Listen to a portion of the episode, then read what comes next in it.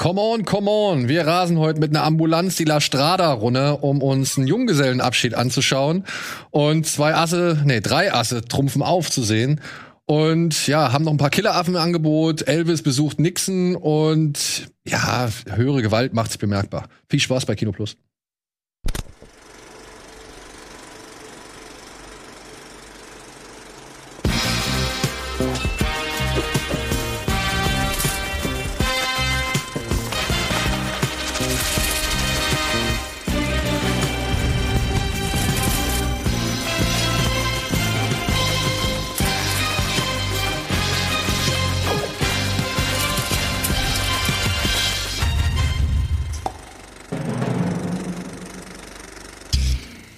Hallo und herzlich willkommen zu einer neuen Ausgabe Kino Plus mit meinen beiden Genregeschehen-Kollegen.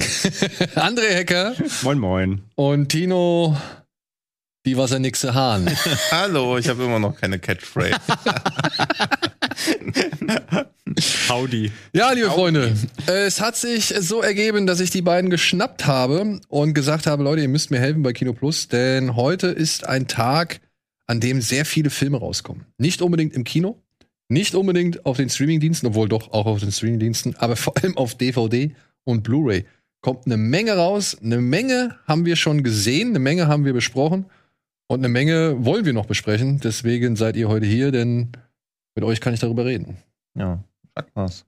Schackma? Schackma. Ja, Schackma. Das wird heute das äh, Credo der Sendung. Schackma. Wir schaffen das.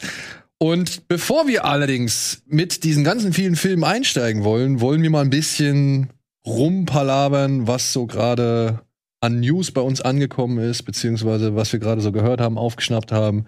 Einfach ein bisschen locker plaudern, denn was viele Zuschauerinnen und Zuschauer da draußen nicht wissen, wenn ich normalerweise eine Kinoplus-Sendung aufzeichne, wo die beiden Herren hier nicht mit dabei sind, dann weiß ich, dass danach mein Handy explodiert.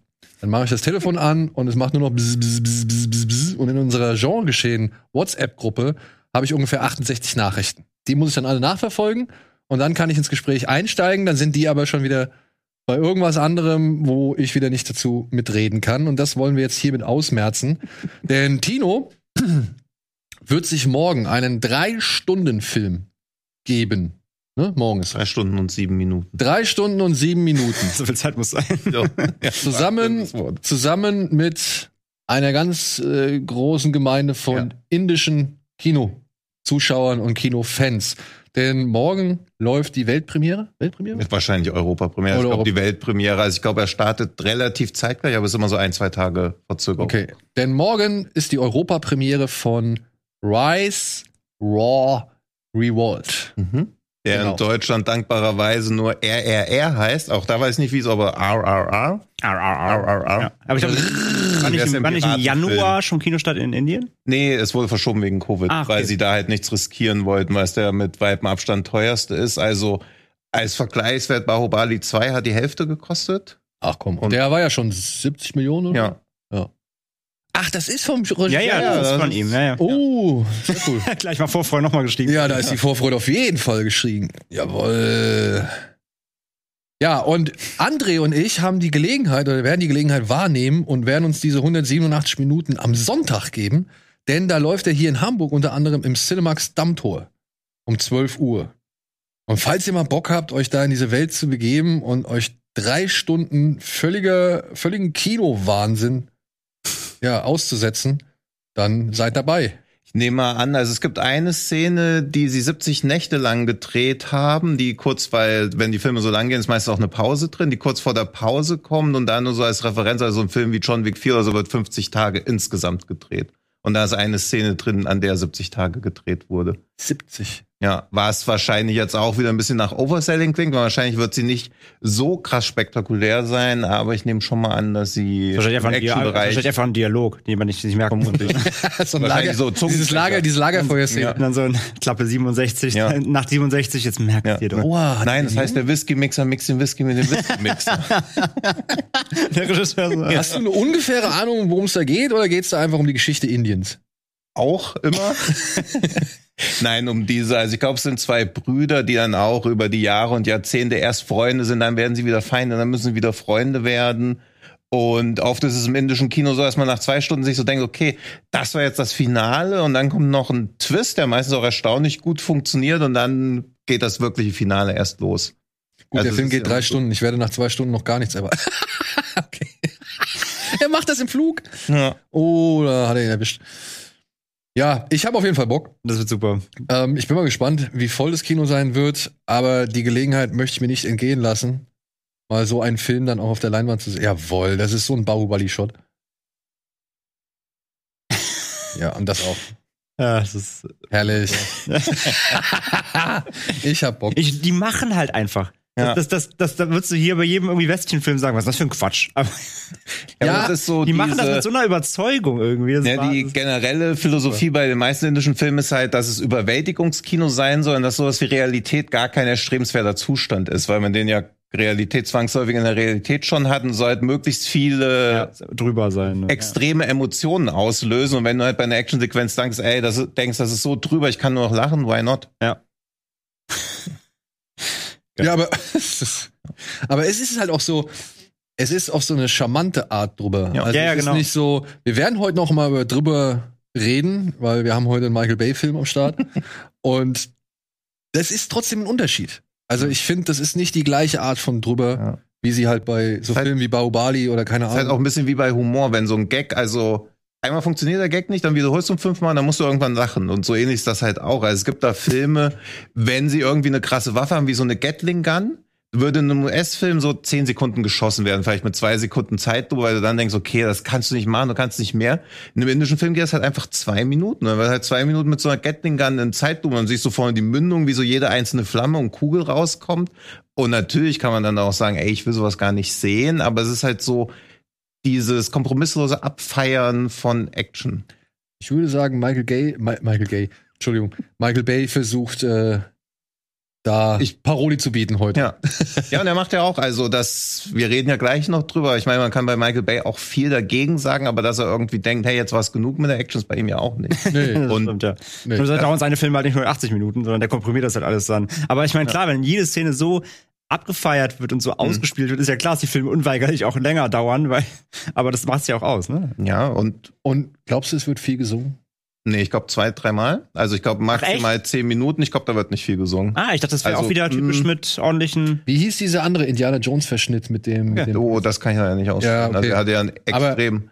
Aber, der auch mit dieser mit dieser Musical-Nummer ja, in dieser Kneipe anfängt, so ne. Ich meine, da muss ich sagen, ich stehe nicht drauf. Wirklich, ich ich fand bei Bahubali die Gesangseinlagen, habe ich mir gedacht, ai. Mhm. Also mhm. ähm, ich, ich konnte das irgendwie beobachten und verfolgen, weil ich halt sowas vorher noch nicht kannte oder noch mhm. nicht so derartig ernsthaft ausgespielt gesehen habe und habe dem halt irgendwie zugeguckt und habe mir gedacht, okay, mal gucken, was das jetzt hier ist, ja. wie das gemacht wird und, und was das halt einfach bedeutet und so. Und es ist halt auch schon arger Kitsch. Klar. Ja, es ist wirklich schon arger Kitsch. Aber irgendwo fand ich es dann halt auch charmant, weil die halt genau dazu, also weil die genau so dazu stehen, wie zu dem ganzen action Er ist halt so völlig, mhm. natürlich auch völlig überbordend. Und bei diesem Indiana Jones Verschnitt wird ja sogar noch ein bisschen die Story des Helden. Also in einem anderen Film würde das halt 30 Minuten ohne Gesang stattfinden. So ist es kurz wie so ein Musikvideo, wo du kurz die Backstory siehst und dann ist auch wieder gut. Und es war halt dann aber auch so inszeniert. Und das ist ja. das, worauf ich hinaus wollte. Es war dann halt auch echt so inszeniert wie halt eine dieser Action-Szenen. Hm. Also diese diese Musical-Nummer am Anfang, dieses Indiana Jones-Verschnitts, wenn sie halt in der Kneipe sind, dann kommt der Held da, dieser Polizist kommt dann da rein und dann singen sie erstmal alle über ihn. So, da denkst du halt im ersten Moment, ja, okay, was ist das jetzt für ein Quatsch? So, mhm. und was, was, was, was wollen die mir jetzt hier erzählen? Mhm. Aber wie das gemacht ist und wie, mit welchem Aufwand, ja, das ist ja alles in so einer engere, engeren Location und dass die dann trotzdem diese breiten Bilder in dieser engeren, ja. engeren Location hinkriegen. Richtig viele Leute, die dann halt eine Choreografie da gleichzeitig veranstalten und dann halt irgendwie noch die Kamera durch den Raum wirbeln lassen, als wäre es halt wirklich irgendwie nah Nahkampf Jackie Chan Action so. Mhm. Das, das fand ich dann schon wieder beeindruckend. Echt wenig Schnitte, weil die Kamera halt einfach immer nur so rumschwebt. Also im Prinzip ist es fast schon vergleichbar mit den Musicals-Episoden, äh, die so von Family Guy oder Simpsons ja, ja, wo natürlich okay. auch ja. der Gesang da ist, aber die Handlung wird meistens auch vorangetrieben ja, und das finde ich dann auch nicht ermüdend. Aber ein paar ist halt natürlich schon oder auch sowas wie West Side Story, wo du ja auch immer in den Musical-Sequenzen nicht so weißt, okay, ist das jetzt redundant? Also ist das einfach nur in Gänsefüßchen schön, aber wenn man dann irgendwie denkt, okay, ich bin eher wegen der Handlung hier, nicht wegen dem Musical. Ist man natürlich auch grundfalsch im Film, aber. Im Musical ja. bist du generell, glaube ich, falsch, wenn du sagst, ich bin wegen der Handlung hier. Ja, aber manche Mus Musicals schaffen es ja trotzdem, die Handlung voranzutreiben. Ja, also ja, wie, ja, ja. Wie der Hugh Jackman, Les Miserables. Les Miserables. halt, der geht ja auch nur 100 Minuten, während halt sowas wie West Side Story, wenn du schon siehst, Musical geht über zwei Stunden, weißt du, okay, da nur reingehen, wenn du wirklich auf Musical stehst. Wenn du einen Film sehen willst, in dem viel gesungen wird, kannst du ja in sowas wie Les Miserables auch reingehen. Genau. Also in sowas wie West Side Story, da erwarte ich dann auch halt deutlich eher so einen Song, ja. in dem ein Name halt 15.000 Mal gesungen mhm. wird. Ja, um halt zu zeigen, wie sehr man den liebt oder ja. wie sehr man den hasst oder was weiß ich was. Ähm, das ist so genau die, das sind die Momente, die ich bei Musicals halt gar nicht mag, mhm. aber halt genau bei sowas wie Les Miserables, da finde ich das auch cool, weil ja, da wird halt zack, zack, zack. Geht da maximal zehn Minuten, wahrscheinlich noch weniger. Du hast ja den Abspann. Also wo du ja einfach den Gesang, dann, das ist ja oft bei indischen Filmen, dass links läuft der Abspann und rechts läuft halt noch Musikvideo. Das Musikvideo läuft oben und der Abspann läuft unten so klein drunter. Und das ist halt auch, weil das immer von diesen T-Series oft ist, die sie ja lange Zeit mit PewDiePie diesen Battle geliefert haben, wer den größten YouTube-Account der Welt hat. Jetzt haben sie 230 Millionen und sind der größte und die haben dann halt auch immer auf diese Abspannmusik dann 500, 600 Millionen Klicks. Also es ist ja halt immer so Wahnsinn, diesen, den ich da jetzt, dieser Pachamandai, den ich im Kino gesehen habe, hat der Trailer halt 75 Millionen Views. Da wäre halt sowas wie Spider-Man oder so immer happy, wenn sie in so Regionen kommen würden. Und die schreiben es auch immer auf Thumbnail. Also wird alle zwei Tage das Thumbnail aktualisieren, dann stehen da 40 Millionen Views, 45 Millionen, 42,7, dann werden noch die Likes draufgepackt. Also das ist immer sehr. Und sind die Trailer wahrscheinlich, die sind ja auch dann exorbitant länger, oder? Nee, das geht. Also drei Minuten ist halt schon zu lang für einen Trailer, ja. finde ich, aber die meisten. Ja, aber gleichzeitig zwei. halt ein, ein drei Minuten Trailer für einen Film, der fast drei Stunden, ja. also drei, über drei Stunden dauert, ist ja auch schon wieder eigentlich nichts. Ne? Ja. Ich glaube halt auch, dass die größten Action-Szenen am Nein, nein, nein, Stunden wahrscheinlich. Ja, ja, genau. Ich hoffe es. Also, weil allein das Ding mit dem Zug da auf der Brücke, da, wenn ich das, also, ja, das da freue ich mich jetzt schon so derartig auf Sonntag. Ja. Ja, und ja, bist halt mal drei Stunden im Kino, was soll's. Ja, eben. Ja. Also, also, ist mal, bei, macht man bei Batman ja auch. Und deswegen, also das passt schon. Also wenn die drei Stunden gefüllt sind, ist das, geht das halt schnell rum. Ja. Ja, ja, ja. Wenn das so viel Gesang ist, kann man sich halt immer noch Tromeo und Julia angucken. Ja, eben. Was übrigens auch äh, schnell rumging, war jetzt die Entscheidung, ob eine Fortsetzung von Godzilla vs. Kong gedreht werden soll. Mhm. Und da sind jetzt erste Anzeichen, haben sich verdichtet, denn die Filmförderung in Australien hat eine riesengroße Summe ausgeschüttet. Und ja, ist es so.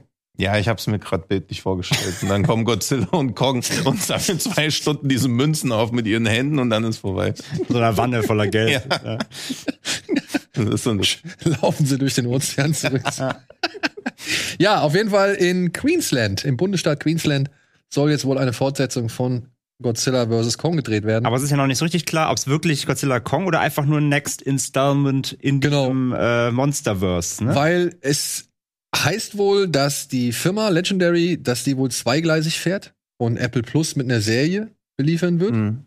die dann aber wohl sich mehr auf Godzilla konzentriert und mhm. dieser Film, für den jetzt noch kein Regisseur irgendwie an Bord ist, aber für den es wohl schon erste Drehbuchentwürfe von Adam Wingard gibt, ähm, der soll wohl, munkelt man, ist noch nicht verbrieft, äh, ja, ein King Kong Sequel irgendwie an, ansetzen, das halt Son of Kong oder so heißt. Beziehungsweise sich um das Thema drehen soll, weil das wäre halt die logische Fortsetzung nach King Kong vs. Godzilla und so weiter, dass dann halt irgendwann Son of Kong kommt. Das war halt auch bei, in, bei den japanischen Originalen hm. so. Hm. Dann kann ja Australiens Vorzeigeregisseur Justin Kurzel mal wieder zeigen, wie er das Thema entschleunigt. Das Ein Slowburn-Monster. Ja, das wäre ja, geil. Die, Und schön viel Nebel. Ja, aber die, also Queensland sieht man bei australischen Filmen, glaube ich, am Anfang relativ ja. oft. Bei dem, wie heißt er mit dem Typen, der die Anhalter in diesem Meteoritenkrater? Äh, äh, Wolf Creek. Wolf Creek. Achso, Wolf Creek. Da zum. Beispiel auch, also. Ja, ja, stimmt. Ich habe gerade überlegt, was ich jetzt so in letzter Zeit aus Australien dezidiert gesehen habe, aber dieser Justin Kürzel-Film hatte das auch.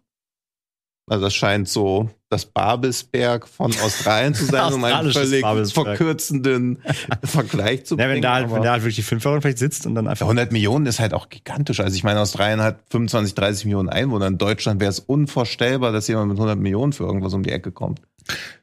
Für ein Einzelprojekt. Also ich meine, das sind ja nicht mal so die Cash-Cows. Also mit Mühe und Not haben die letzten so gerade mal sich so ins Trockene gebracht. Aber vielleicht äh, geht es ja jetzt auch wieder aufwärts. Ich meine, die Zahlen, ich meine, guck mal, guck dir Batman an. Also, äh, freut mich ja, dass, dass das ein Drei-Stunden-Film, in dem auch nicht so viel Action passiert, dann schon jetzt noch mal 600 mhm. Millionen Dollar irgendwie hinkriegt innerhalb ja. kürzester Zeit. Also ich glaube, es ist bei 600 ungefähr, haben sie, mhm. haben sie, hat sie es eingependelt. Finde ich schon geil. Und es zeigt ja schon, dass mit entsprechenden Filmen auch das Interesse da ist, ins Kino zu gehen.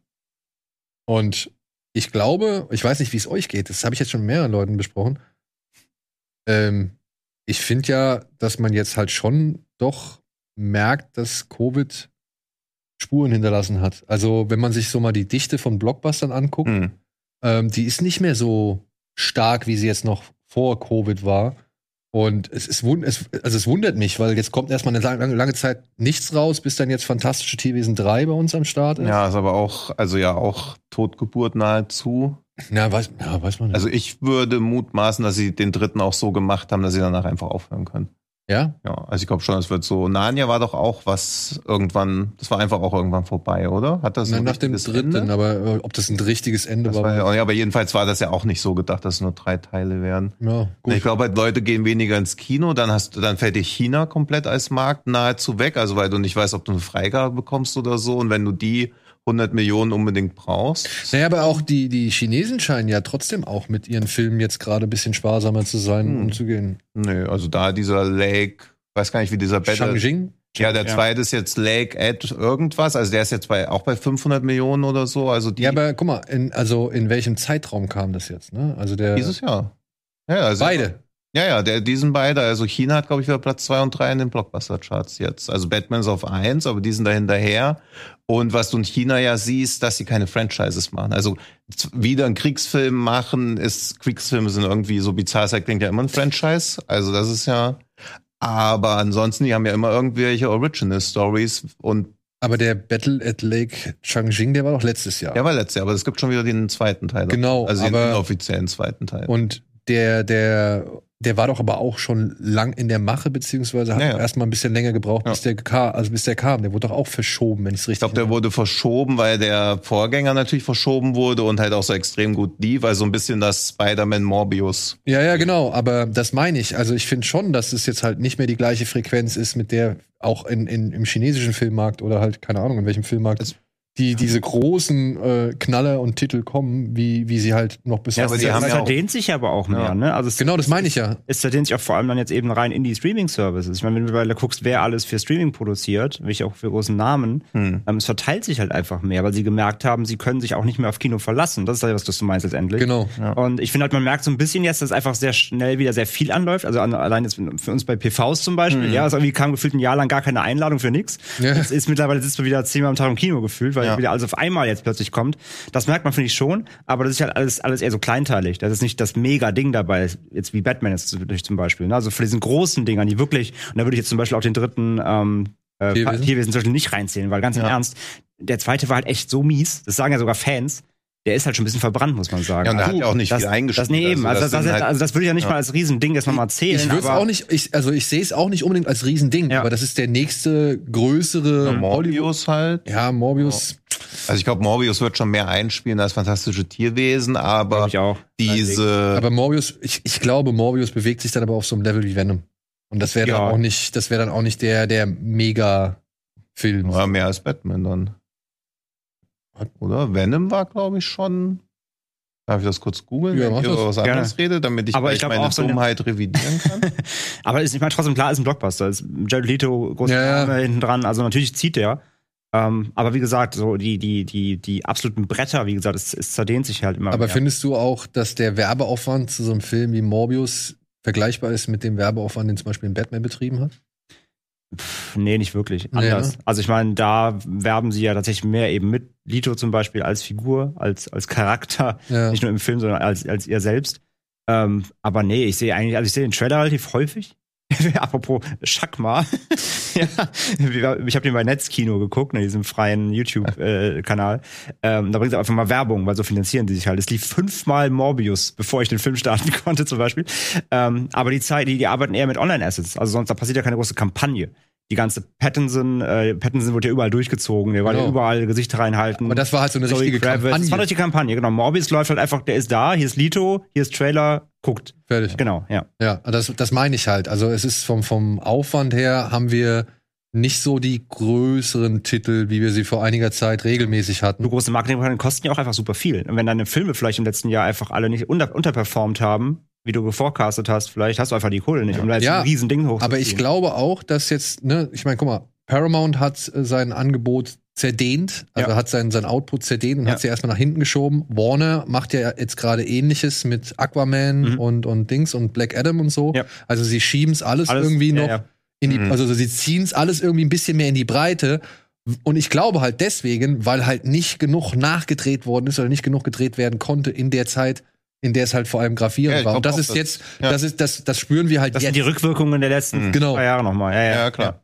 ja. Also So. der erste Venom hatte 856 Millionen, Ah ja, deswegen okay. dachte ich so, okay, das ist der zweite, aber der hat halt nur 502, was halt jetzt auch Ja, aber- natürlich noch, die sind ja auch günstiger als die Genau. großen Marvel-Filme, was ja auch noch völlig okay ist. Batman hat 600 Millionen. Und Watergate Bridge heißt der. Ach, Watergate Bridge, genau. Ja. Ja. Hat halt 450 Millionen und dieser Too Cool to Kill immerhin auch 217. Und von sowas hört man ja gar nicht. Also das Nee, ist nee. ja immer noch im chinesischen Markt, dass die da Blockbuster haben, die auch ein Heimam zum Beispiel vom letzten Jahr, der 790 Millionen eingespielt hat, so eine kleine Zeitreisekomödie, halt immer noch keinerlei Release-Termin, wird wahrscheinlich bei Koch dann irgendwo auftauchen, ähnlich wie die 800 oder so, aber das kriegen wir auch im Westen oft gar nicht mit. Und das sind ja dann auch die, die quasi das Kino verstopfen. Also Uncharted ist in China letztes Wochenende gestartet. Wo sie halt auch sagen, ja klar kriegt ihr einen Starttermin, aber wenn es uns halt passt, Ja. und dann kommen nochmal 10 Millionen dazu, das reicht halt hinten und Aber vorne. guck mal, wenn es uns halt passt, ne? Ich, ich, also wir, ich würde mal gern wissen, wie der Werdegang ist. Also wie, wie präsentieren, wie ermitteln und ja, wie filtern die Chinesen ihre Box-Office-Zahlen?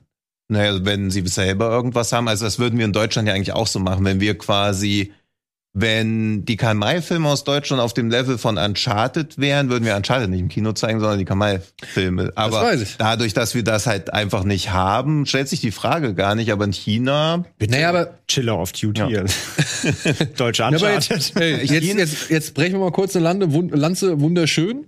Also hat jetzt doch relativ gut abgeräumt. der hat auch wieder noch mehr Kinostarts jetzt. Also es kommt wieder ein paar mehr Kinos rein, Genau. jetzt die Programmkinos auch allmählich. Also es war ja so ein Multiplex-Film, wo du merkst, okay, der ist eigentlich auch so an der Schnittstelle zwischen Programmkino und Mhm. Multiplex und jetzt kommt Aber das freut mich tatsächlich Ja. vor Herfurt, weil die anderen beiden Filme waren leider, obwohl ich, also ich kenne jetzt nur den, den einen zur Hälfte und den anderen halt komplett, den, den, den, den sie als letztes gemacht hat.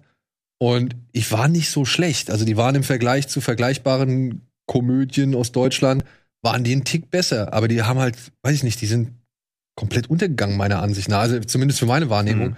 Kann natürlich sein, dass ich mich da irre und die haben halt doch besser eingespielt, aber ich habe auch nicht mitbekommen, dass die so erfolgreich waren oder. Naja, aber kriegt man ja oft nicht. Also man sieht dann immer so diese Zahlen von so Filmen und denkt so, ja, okay, klar, also da gehen Leute rein, aber das sind ja so Filme, die werden geguckt und dann wird nicht drüber gesprochen. Also Ja, auch sowas ja. wie Spreewald-Krimi oder so, was halt auch immer sieben Millionen Leute gucken und danach ist so. Aber auf der anderen Seite hier, die, die, was war's, Sauerkrautkoma? Mhm. War der letzte hier, ähm, die Eberhofer-Krimis so, die generieren ja immer mehr größer, also immer größere Aufmerksamkeit. Ja, das, ja also die finde ich ja, also das ist echt das allerletzte.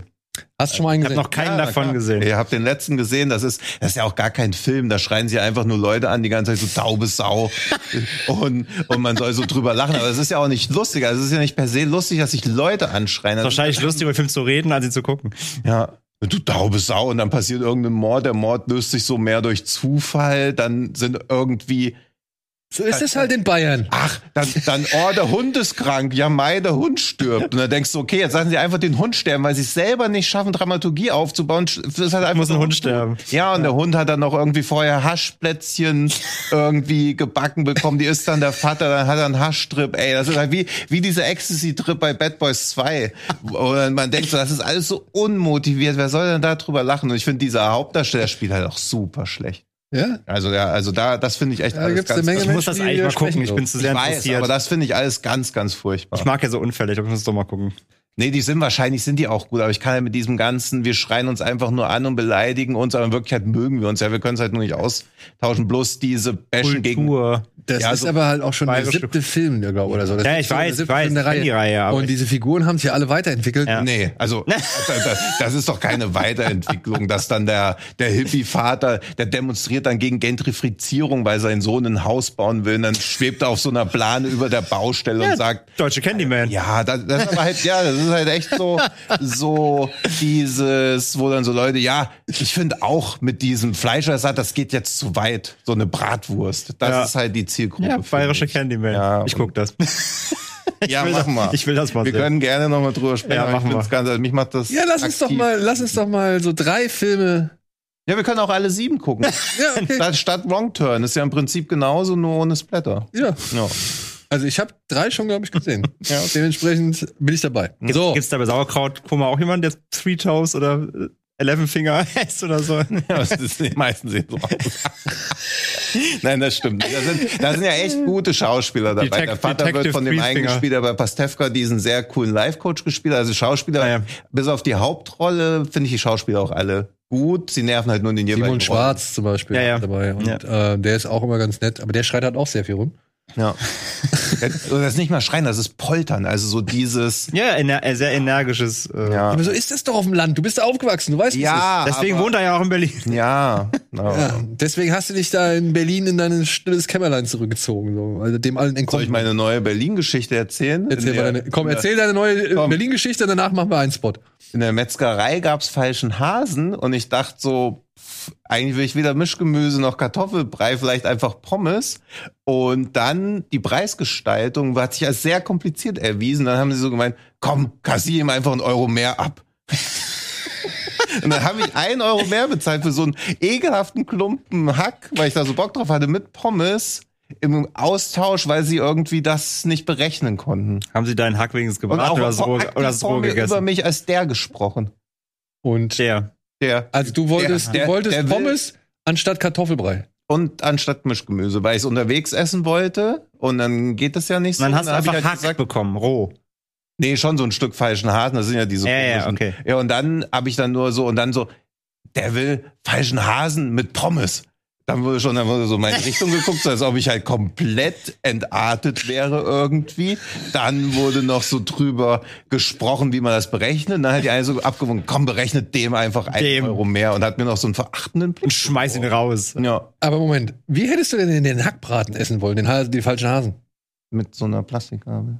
Wo ich Und- die Pommes auch mit esse. Ich Okay. habe da ja lange drüber nachgedacht auch. Aber den Kartoffelbrei und das Gemüse hättest du nicht mit, dem, mit der Gabel essen können? Ich, das wollte ich nicht auf so einer Schale haben, weil das dann ineinander, das hätte sich miteinander berührt. Toll, jetzt wollte ich eine Geschichte erzählen, jetzt stehe ich selber wieder da. Auch gut. Vielleicht Geschichten, in denen das Wort falscher Hase vorkommt, nicht erzählen, weil da kann man nie cool dabei aussehen. Ich habe jetzt die ganze Zeit im Kopf gehabt, du hast dir so einen Hackball auf die Hand Nee. geben lassen. So. Falscher Hase schmeckt doch nicht. Ich weiß nicht, was ich gedacht habe, warum mir das schmecken könnte, weil man es früher ab und an gegessen hat. Das ist nicht lecker. Das waren wieder Jugenderinnerungen aus dem Dorf. Ja, ja. Ja.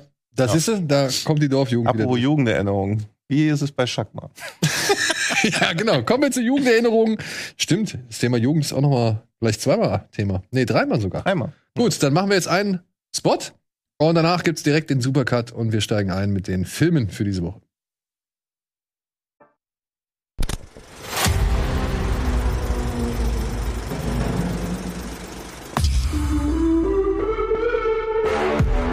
You think that's enough? Yeah, I think you're probably gonna want more than that. Oh nein, Crash und Eddie sind in die verlorene Welt zurückgegangen. Und ich dachte, ich treffe schlechte Entscheidungen.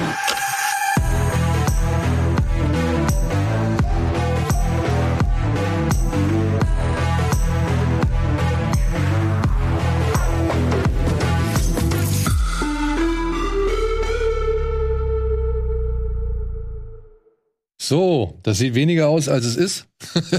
Aber wir haben tatsächlich eine ganze Menge. Aber wir wollen erstmal ja mit den Kinostarts, glaube ich, beginnen. Genau, und dann arbeiten wir uns weiter durch. Und da fangen wir doch mal direkt an mit dem Film, der wahrscheinlich die Drama-Freunde am ehesten überzeugen wird oder eben halt die Fans von Joaquin Phoenix. Come on, come on von Mike Mills startet heute im Kino. Habt ihr den schon gesehen oder hattet ihr den sehen können? Leider nicht. Ja, also es geht hier um einen Radiomoderatoren, Johnny, der reist durchs Land und interviewt Kinder über ihre Gedanken zur Zukunft, über ihre Gedanken zum Land, zu den Ängsten, zu den Wünschen, zu den Hoffnungen und so weiter und so fort.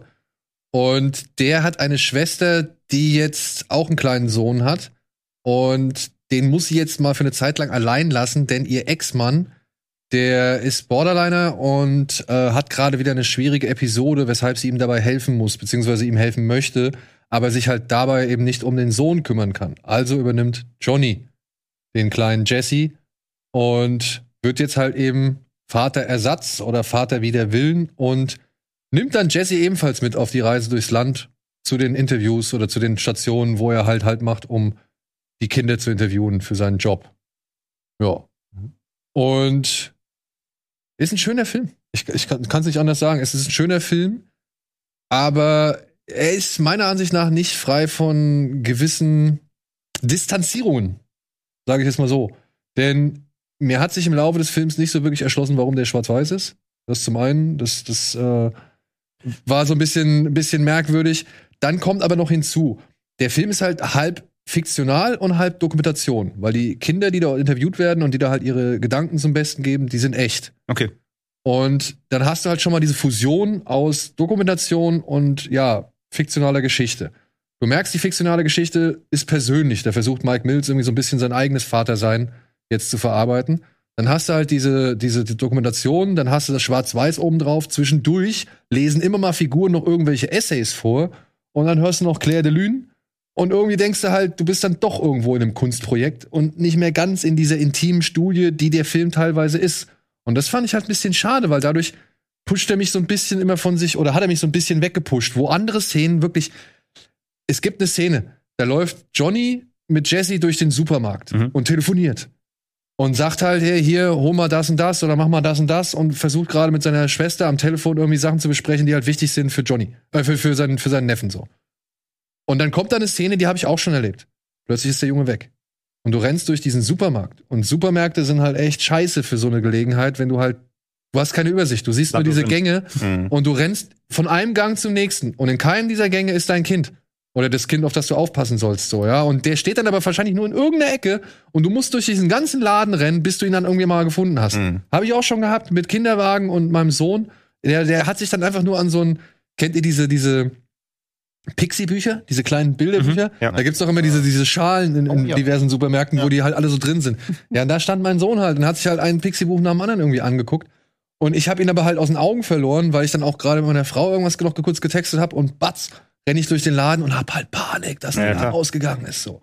Und solche Szenen gibt's halt in dem Film auch. Und, und das, das ist wirklich aus dem Leben gegriffen, das ist echt cool.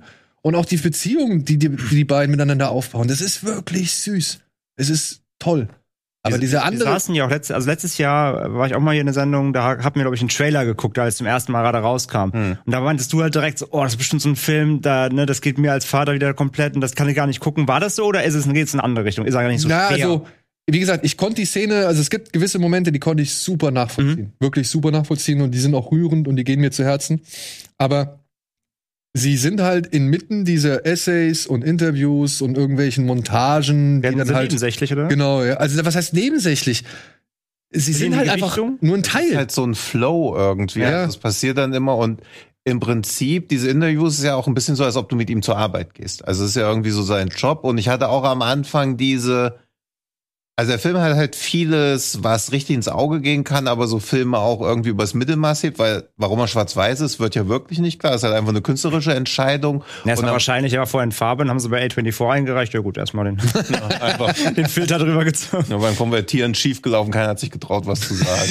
ja, und dann hast am Anfang ja auch diese Szene, wo dann so ganz viele so Interviewsequenzen schon mal so, also auch so merkwürdiges Foreshadowing, wo man auch so denkt, okay, warum ist der Film am Anfang jetzt so schnell oder fast gehetzt, bevor er dann ja komplett entschleunigt wird. Und da hast du ja auch so einen Jungen, der in so einem Schaukelstuhl sitzt und er hat dieses grotesk lange Mikro, wo du so denkst, Alter, das ist alles schon wieder fast so eine Karikatur auf sich selbst und So, ja, Arthouse-Filme, ne? ja, ja, und dann das genau, und dann denkst du, okay, wenn du jetzt nicht lachen musst, sondern so denkst, okay, starke Szene, aber es könnte kippen, dann wird der Film halt entweder richtig gut oder er verliert dich so auf der Strecke. Also ich mochte den sehr Und ähnlich wie bei diesen 20th Century Women auch von Mike Mills, will halt wieder viel zu viel reinpacken, was ich aber immer recht achtbar finde. Klar. Weil er großes Feld aufmacht, worüber man danach sprechen kann, weil natürlich ein paar von den Gedanken von den Kindern sind zwangsläufig Kindergedanken, wo man so denkt, cool, also schön, dass du noch diese Weltsicht hast. Ein paar wirken auch so altklug, wo man dann wieder so denkt, oh ja, unangenehm, aber, aber auch valid und ein paar Sachen sind ja wirklich, wo man so denkt, okay, dafür, dass so Themen, also diese wirklich universellen Themen, was bedeutet es, erwachsen zu werden, was bedeutet es, Kind zu sein, wie respektiert man die Individualität von dem Kind, dass man denkt, das ist schon so oft verhandelt worden, das hat man so oft gesehen, dass er dann trotzdem noch neue Facetten reinbringt. Das fand ich schon. Ich fand vor allem auch, hm. ähm, ich fand es halt schon irgendwie auch gut. Ich sag's einfach gut. Hm dass diese Gedanken von den Kindern in dem Film drin sind, hm. weil die stehen ja schon im gewissen Kontext zu dem, was Johnny halt versucht mit seinem mhm. Neffen zu erreichen, halt einfach ein Kind aufzuziehen, mit auf den Weg, ja. also auf den Weg zu bringen, so, ne? Mhm. Was sagt man dem Kind, was zeigt man dem Kind, was lebt man dem Kind vor? Mhm. Weil das ist ja halt nur einfach mal so, egal was ich sage, egal was ich mache, wenn das meine Kinder sehen und denken, das ist in Ordnung und sie machen es halt auch, dann machen die das einfach. Mhm. Obwohl ich vielleicht gerade in dem Moment einfach Scheiße gemacht habe. Ja, ja. So, ne? Ja. Also, und ich bin mir dessen bewusst, aber die sind sich nicht dessen bewusst. Und ähm, ich finde, dass der Film mit diesen Gedanken der Kinder halt schon einen gewissen Mehrwert generiert, weil die einem auch als erwachsener Mensch, egal ob man Kinder hat oder nicht, mhm. geben die einem zu denken. Mhm. Weil die halt auf eine Zukunft hinweisen, für die wir gerade verantwortlich sind. Mhm. Nicht irgendwie unsere Eltern oder sonst hm. irgendwas, sondern wir. Ja, und das, das finde ich schon auch cool an dem Film. Aber ich finde, es greift halt nicht alles so cool ineinander. Okay. Ja, und wo die einige, wo die, wo, wo, die, wo dieser Film zum einen echt so, so intim ist und, und so, so sympathisch nah, mhm. ja, ist er da oftmals irgendwie wieder so weit weg, so, wo ich mir denke, ja, okay. Ja, wird halt immer dann am schwächsten, wenn er halt wieder versucht, eine Geschichte zu erzählen, anstatt einfach so diese einzelnen Momente, die auch irgendwie miteinander zu verknüpfen, aber so aufs Wirken zu lassen einfach. Und das so eher als Frage an dich als Vater. Findest du es von ihm anmaßen, dass er so großen Einfluss auf die Erziehung von dem Kind nehmen möchte? Weil eigentlich. Der Onkel? Ja. ja. Eigentlich steht ihm das doch nicht so wirklich offen, oder doch?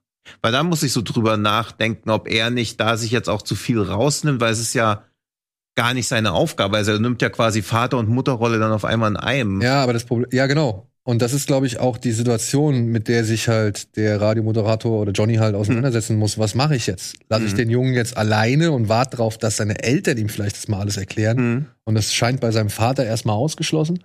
Und seine Mutter, die sich halt gerade um den Vater kümmert, ist halt einfach nicht da, um das aufzufangen. Ja, aber ist er wirklich, weil ich meine, er ist jetzt auch nicht gerade der nee. vor, also er ist ja auch ein ja, ist ein Einzelgänger. zerrütterter Charakter, der halt auch mit sich selbst zu kämpfen hat. Also klar, in der Idealwelt gibt's ja selten, dass du so sagst, okay, das sind jetzt Mustervater, Muster, außer bei euch natürlich.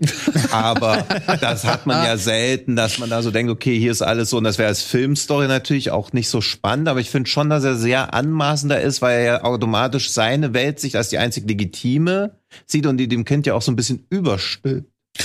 Jein, ne? Also mhm. er, das, das Schöne an dieser Figur von, von Joaquin Phoenix, der auch mal erstaunlicherweise normal ist, also einfach einen ganz normalen Typen eigentlich schon ja. spielt. Ja. Ähm, er fragt ihn ja. Er sagt ja, ey, möchtest du das machen? Und natürlich sagt der Zehnjährige, oh geil, ich kann mit durchs Land reisen, habe ich Bock drauf. So, ne? Also das ist jetzt nicht so eine kritische Auseinandersetzung, die man da irgendwie zu sehen bekommt. Aber also, was ist, was ist die Alternative? Was ist die Option? Ja, er kann sich, er kann den Jungen einfach mitschleppen und, und kann ihm halt gar nichts sagen und lässt ihn halt, überlässt ihn halt sich selbst. Und ich glaube, er hat halt für sich entschieden zu sagen, nee, ich versuche den Jungen halt so gut es geht auf meine Art und Weise zu helfen. Es ist für, glaube ich, wenn es mein Kind wäre, mhm. ähm, müsste ich jetzt, gut, dann muss ich halt auch noch mit einrechnen, dass ich eine bipolare Störung habe. Und das wäre dann halt natürlich, weiß ich nicht, ob das meine Gedanken wären, dass der Onkel sich da jetzt in, in meine Erziehung. Ich glaube, man ist da halt schon dankbar. Man gibt das Kind ja auch nur an Leute, denen man vertraut. Aber ich glaube halt nicht, dass sie wussten, okay, die besprechen jetzt andere Kinder und er wird ihnen so ein, und er wird ihnen so ein komplettes Mindset mitgeben, sondern im Prinzip ist es ja eher so, was ist das für ein Zeitraum im Film? Zwei, drei Monate? Ja, es ist, also, genau. Also ich also denke mal halt Zeitraum. einfach schon, dass Joaquin Phoenix oder die Figur von Johnny hm eben die Zeit nutzt, die ihm zur Verfügung steht, um halt dem Jungen so gut es geht zu helfen. Ja, aber eigentlich sehr auch dann sich selbst und halt irgendwie sich selbst an einem Kind heilen, das finde ich halt so auf so einer Metaebene ein bisschen schwieriger. Das habe ich teilweise immer so gedacht. Schon ein schöner, süßer Film, aber ob das jetzt so aber smart ist, ist was das er nicht, macht? Ist es nicht, also da, da ist es dann halt auch wieder der Film. Ist es nicht oftmals so, dass eben genau so eine Beziehung halt nicht nur für einen hilfreich ist, sondern eben halt auch für beide? Also wie, wie, wie, oft, wie oft haben wir uns eine Beziehung angesehen, wo am Ende beide, sag ich mal, Ja. Benefit mit von genommen haben? Und ja, ich könnte es verstehen, wenn ich unter normalen Umständen wäre und das wäre jetzt einfach der Onkel meines Kindes und der würde den jetzt halt haben und würde dem halt so viele Sachen erzählen, die konträr zu dem wären, was ich gesagt habe, dann wäre ich da auch sauer, klar. Mhm. Ja, also dann, dann, dann würde ich auch sagen, Alter, was erzählst du denn für einen Scheiß? Also wir hatten die Situation bei uns auch letztens, dass dann, äh, da kam halt, ja, wie halt so oft, glaube ich, in sehr vielen Haushalten gerade, kam halt der Krieg auf.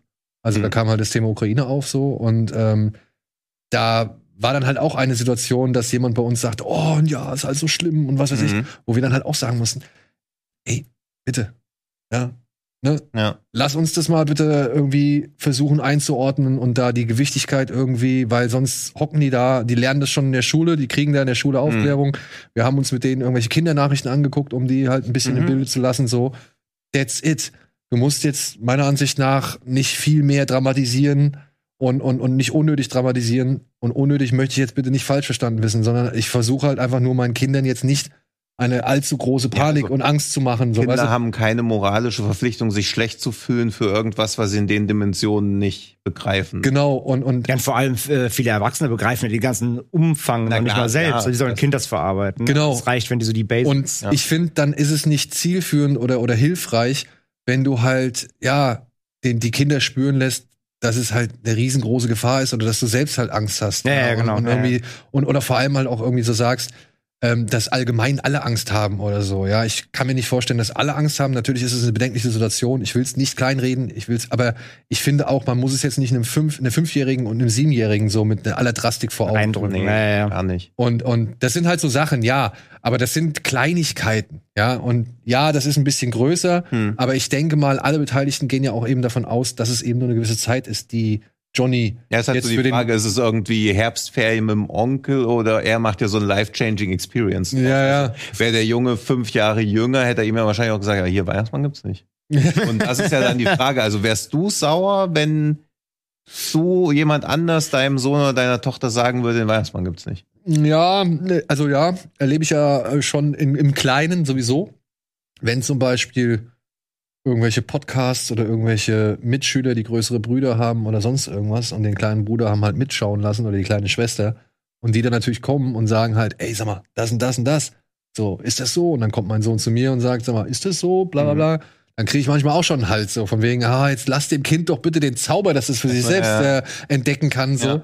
Ähm, ob das jetzt mit dem Thema Weihnachtsmann und, und, und, und Osterhase oder was auch immer, ob das jetzt alles schon so groß verhandelt wird, ich glaube, ab einem gewissen Alter peilen die Kinder das eh.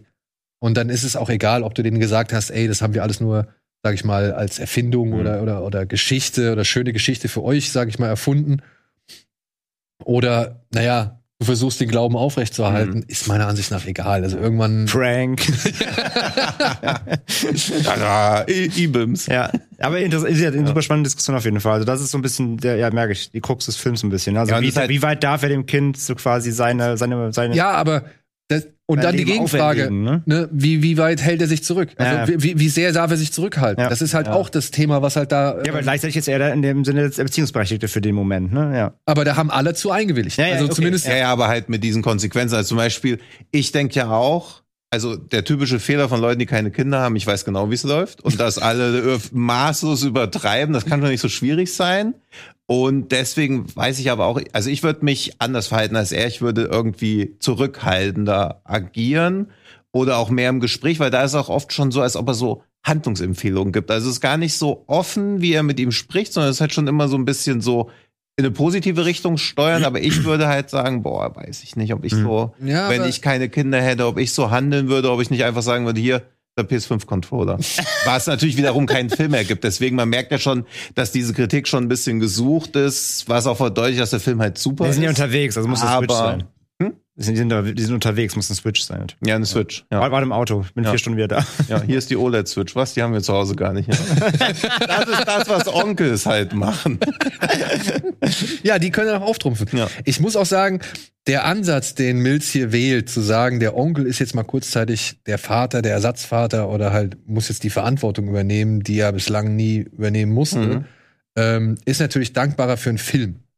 Ja. Ja, Wenn du- also klar, Ja. also das, das die ganze, das ist ja alles dankbarer für um, um das Vatersein zu verarbeiten und zu thematisieren, ist das eigentlich zu kurz. Hm. Weil er nimmt jetzt so gesehen alle Leute mit an die Hand, die selbst keine Kinder haben Mhm. und dann halt so da rein geraten und halt mal einen Ausschnitt oder einen Einblick dafür kriegen, Mhm. was halt so mit Kindern passieren kann oder wie es halt so mit Kindern läuft. Ja. Und ich sag dir eins, wenn du ein Kind hast, das sagt, Onkel Tino, warum ist denn das so?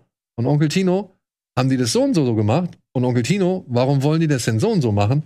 Da kannst du distanziert und, und rücksichtsvoll bleiben, wie du willst. Irgendwann wirst du erzählen, was der Junge wissen möchte, beziehungsweise Ja, ja, ich- allein um deine Ruhe zu haben, wirst du ihm was erzählen. Tino geht einfach.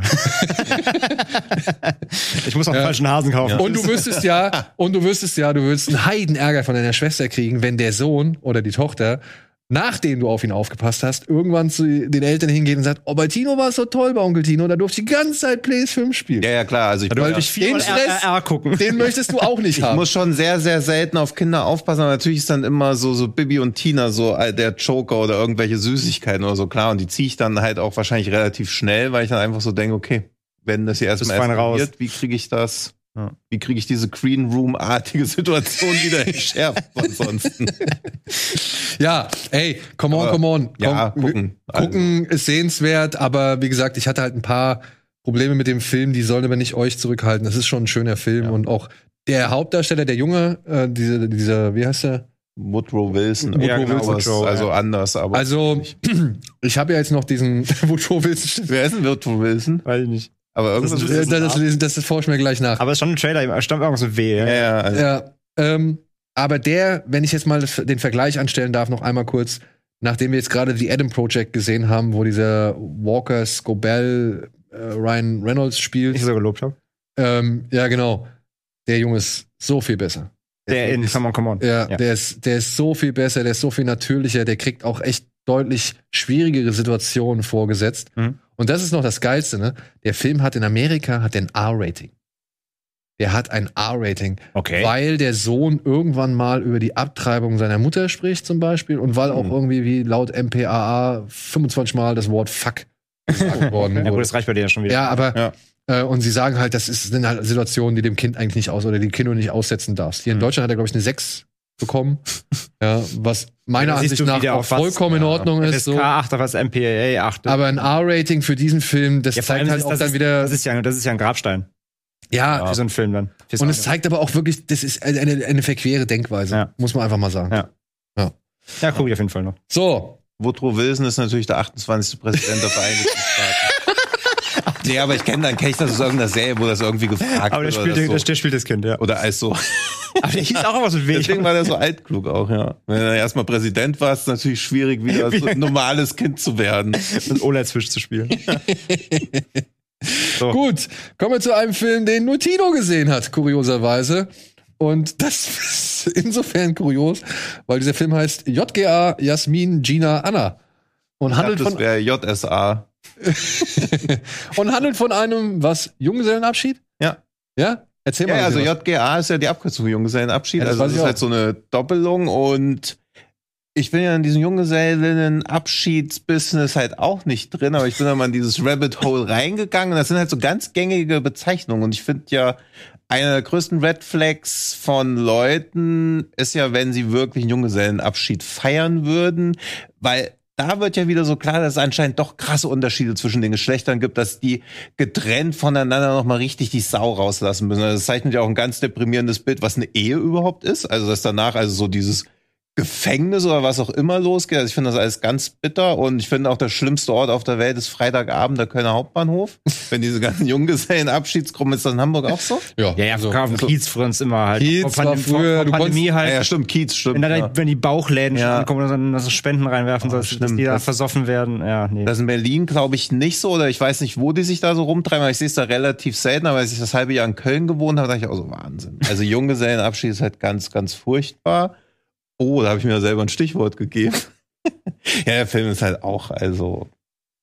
Also, er ist so unlustig, um eine Komödie zu sein, versucht teilweise halt auch echt so ernste Themen anzubrechen, halt immer so diese, oh, wir werden jetzt erwachsen, der Ernst des Lebens geht los, das soll dann so durchdekliniert werden. Das funktioniert natürlich aber auch hinten und vorne nicht. Aber gibt's denn eine Geschichte abseits hier ist ein Junggesellenabschied? Also was ist der, was ist die über, was ist der über? Also die eine, wenn ich es richtig mitbekommen habe, leidet sehr unter ihrer ähm, ja, unter ihrer kaputtgegangenen Beziehung. Mhm. Und die, ihre Freundin wollen sie halt eben aus diesem tiefen Tal rausholen und sagen halt, ey, wir gehen jetzt erstmal hier in die Edeldisse und danach Mhm. geht's ab nach Ibiza. Ja. Und wenn ich es richtig verstanden habe, auf Ibiza trifft sie dann genau ihren Ex wieder. Ja, das mit dem Penis auf der Stirn, und die zusammengemalten Augenbrauen gibt so das Humorlevel so. Das ist halt nicht, also es passieren viele Sachen, die nicht lustig sind, sondern halt auch einfach nur plump. Also auch so ein aufgeblasener Riesenpenis ist ja per se nicht lustig. Also da werden oft so Sachen einfach behauptet, so dieses äh, dieses Big Bang Theory Ding, wo World of Warcraft gesagt wird, aus dem Off kommt Ja, ein ja. Lacher und man soll sich denken, aha, World of Warcraft. ist ja lustig. Mega witzig, ja. Ja. Deswegen, ich habe was, weil ihr ihn nicht gesehen habt. Ich dachte schon, ich habe was anderes vorbereitet. Warte.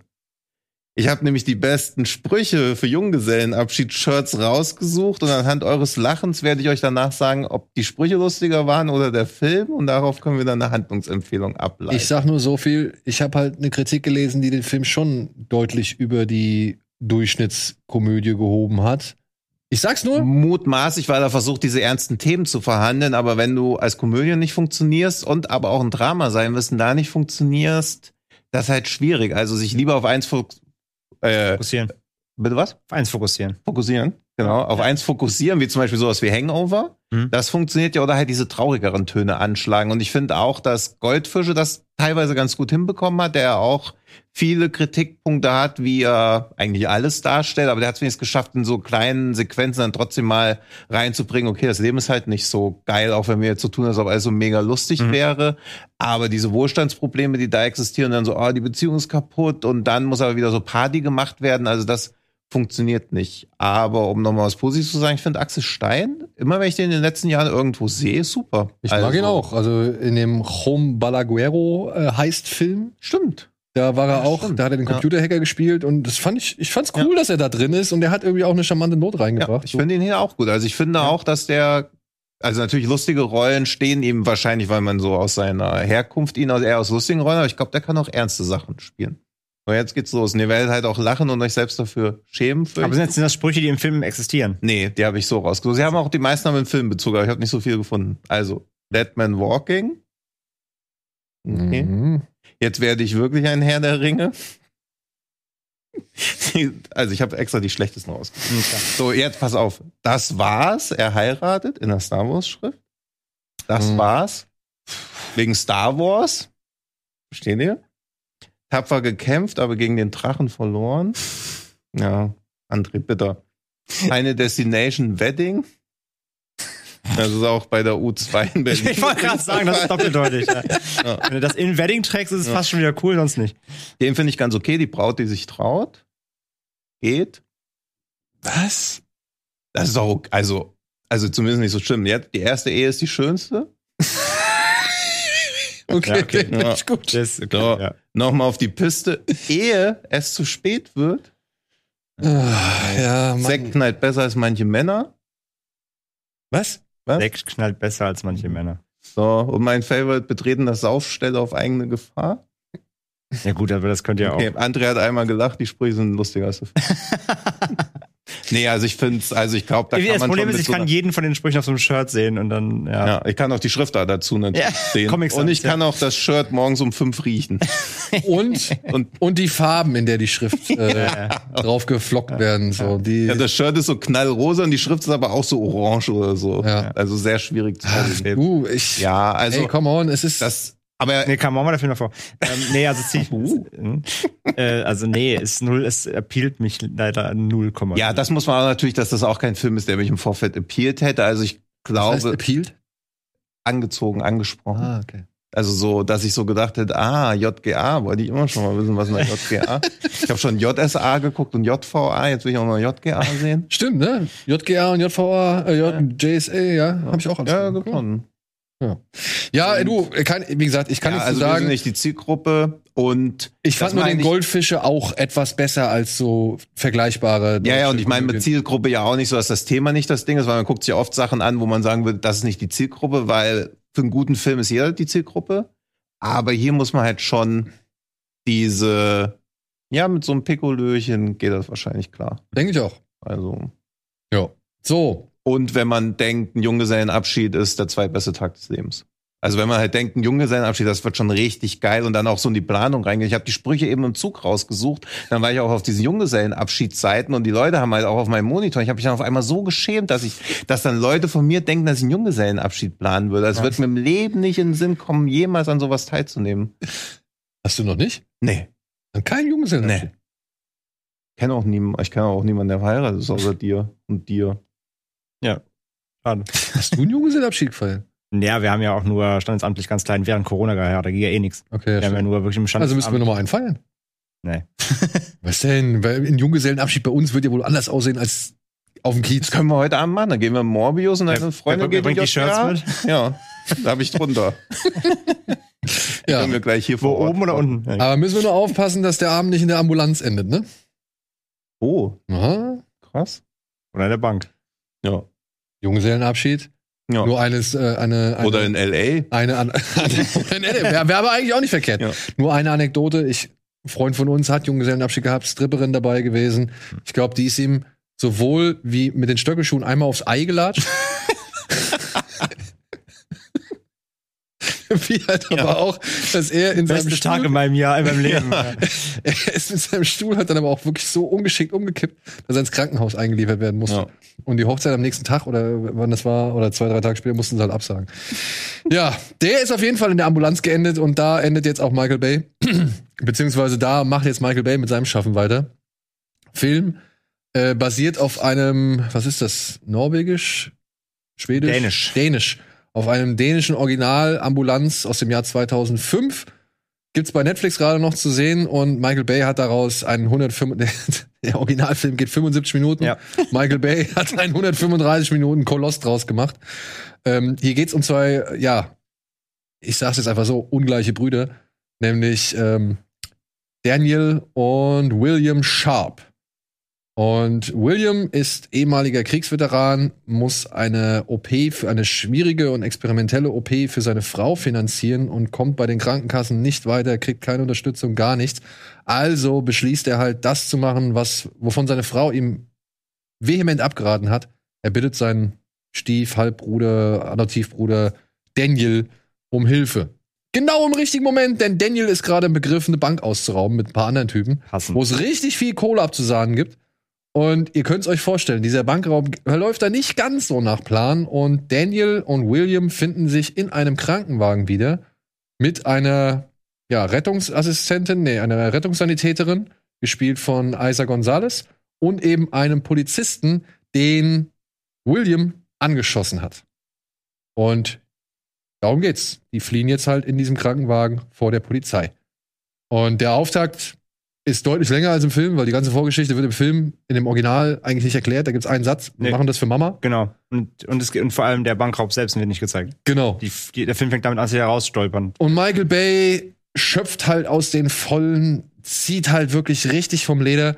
Und es ist, ja, ich hab's für euch ja schon bei, bei WhatsApp geschrieben, es ist Kamerafahrt, the movie.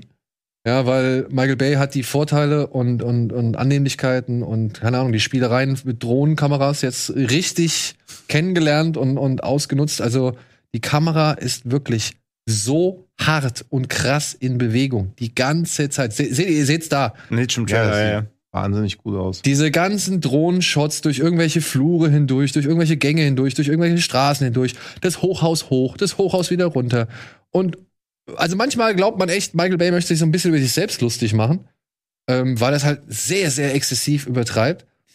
Aber trotzdem finde ich diesen Film nach langer Zeit mal wieder einen der besten. Obwohl, ich muss auch sagen, ich hatte auch Spaß mit Under Underground Six. Six Underground. Six Underground, Ja. weil der halt so baller, baller und, und bescheuert war. Ja, unterhaltsam. Und Und auch so menschenverachten. Also Ja, ja. mal der erste Film, wo du auch siehst, dass so Autoverfolgungsjagden halt auch einfach mal zivile Opfer kosten. Ja, ja. also, und dabei so auch self-aware mit dem, mit dem John Woo Tauben-Moment Ja. und sowas. Also, ja, ich weiß gar nicht, warum da alle so draufgetreten haben. Ja, mit war der doof, Tränen, also, aber Ja, ja, aber den. Ja, er war halt, er war halt Michael Bay pur. overstylized. Ja. Ja, ja, ja, Ja. komplett. Ja. Und ich finde aber trotzdem war der noch ein bisschen wilder. Und das ist natürlich jetzt auch eine harte Aussage, die ich in Anbetracht von Ambulanz treffe. Aber Ambulanz geht eher mehr so in die Richtung in dieser 13, 13 Hours, 13 Hours oder 13 Warriors? Ist das den Ben, Benzali? Ben Genau, genau, genau. ja. 13 Hours hieß Ja. der, glaube ich. Ähm, der war noch ein bisschen entspannter. Hm. Hier entweder die Kamera richtig dicht an, an Jake Gyllenhaal oder Jaja Abdul Martin der Zweite dran. So wird er, glaube ich, ausgesprochen. Ich denke auch. Ähm, also im Krankenwagen wirklich immer alles dicht, close-up und, und verzerrt und verschmiert und Blutspritzer da, irgendwie Unschärfe hier, Sonnenlicht, das einstrahlt, nochmal oben drauf geklatscht. So, also die komplette Michael Bay Inszenierungspalette. Plus halt die bewegliche Kamera, die halt wirklich um sich um alles bewegt. Und relativ, sage ich mal, harmlos noch. So fast, ja, so fast 100 Minuten lang. Ja, und dann aber gegen Ende, wie immer bei Michael Bay, noch ein Problem. Noch ein Problem, Hm. noch eine Drama, noch eine schwierige Situation, noch irgendwie eine Erschwerung. Was weiß ich. Also, es fühlt sich an, als kommt am Ende, also weiß er am Ende nicht, wie er so richtig zum Ende kommen soll. Und dann, wie immer bei Michael Bay, ist er plötzlich einmal auf einmal vorbei. Ja, das ist so das typische Ding. Ähm, er übt deutlich mehr Kritik an der ja, Politik der Amerikaner, an der Regierung, am amerikanischen Traum allgemein.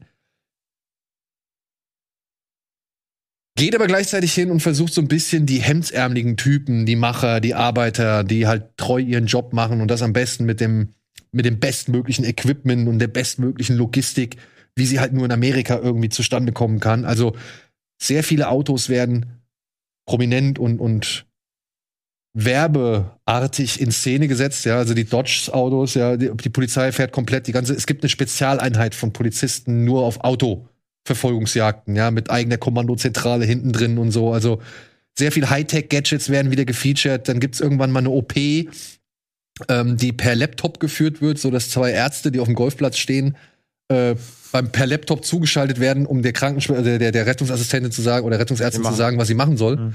So, ähm, also sehr Technik, es ist sehr viel, also sehr werbelastig einfach, so was Autos und was Technik angeht. Dann werden halt die Arbeiter und die Macher, die Krankenpfleger, die Polizisten, die alle nur ihren Job erledigen, ne, die das Beste wollen für ihr Land, das einem ja so viele Möglichkeiten er eröffnet, ähm, die werden natürlich in positives Licht gerückt. Gleichzeitig werden aber so Krankenkassen, das System und die, die Veteranen, die im Stich gelassen werden und so, das, darauf wird halt nochmal, oder daran wird halt Kritik geübt. Und dazwischen wird halt Vollgas, Bam, Druck, Feuer, irgendwelche Brüll Kommandos ins Mikrofon gebrüllt oder irgendwelche Leute, die sich halt per Telefon anschreien oder sich halt da in irgendwelchen Fahrzeugen anschreien. Coole Sprüche, die nochmal hier den Boomer irgendwie mit der neuen Generation irgendwie näher bringen wollen und so weiter und so fort. Also wirklich Michael Bay par excellence minus, und das finde ich tatsächlich angenehm, CGI. Mhm. Also die, die, es gibt halt keine Transformers, die da halt noch irgendwie rumwuseln und das nochmal un, unübersichtlicher machen, sondern Michael Bay hält sich tatsächlich diesmal sehr lange eigentlich zurück. Ist zwar wild und, und, und wirbelt um alles umrum, aber du hast eigentlich schon immer eine ganz gute Übersicht, was ihm teilweise schon, ja, in anderen Filmen schon bereits am Anfang passiert ist, dass du halt schon nicht mehr gerafft hast, wo du bist. Also aber, dass er zumindest immer relativ übersichtlich Action inszeniert. Ja, aber wenn du dir mal, also, guck, also ich weiß nicht, aber guck dir mal so ein Transformers 2 an. Hm.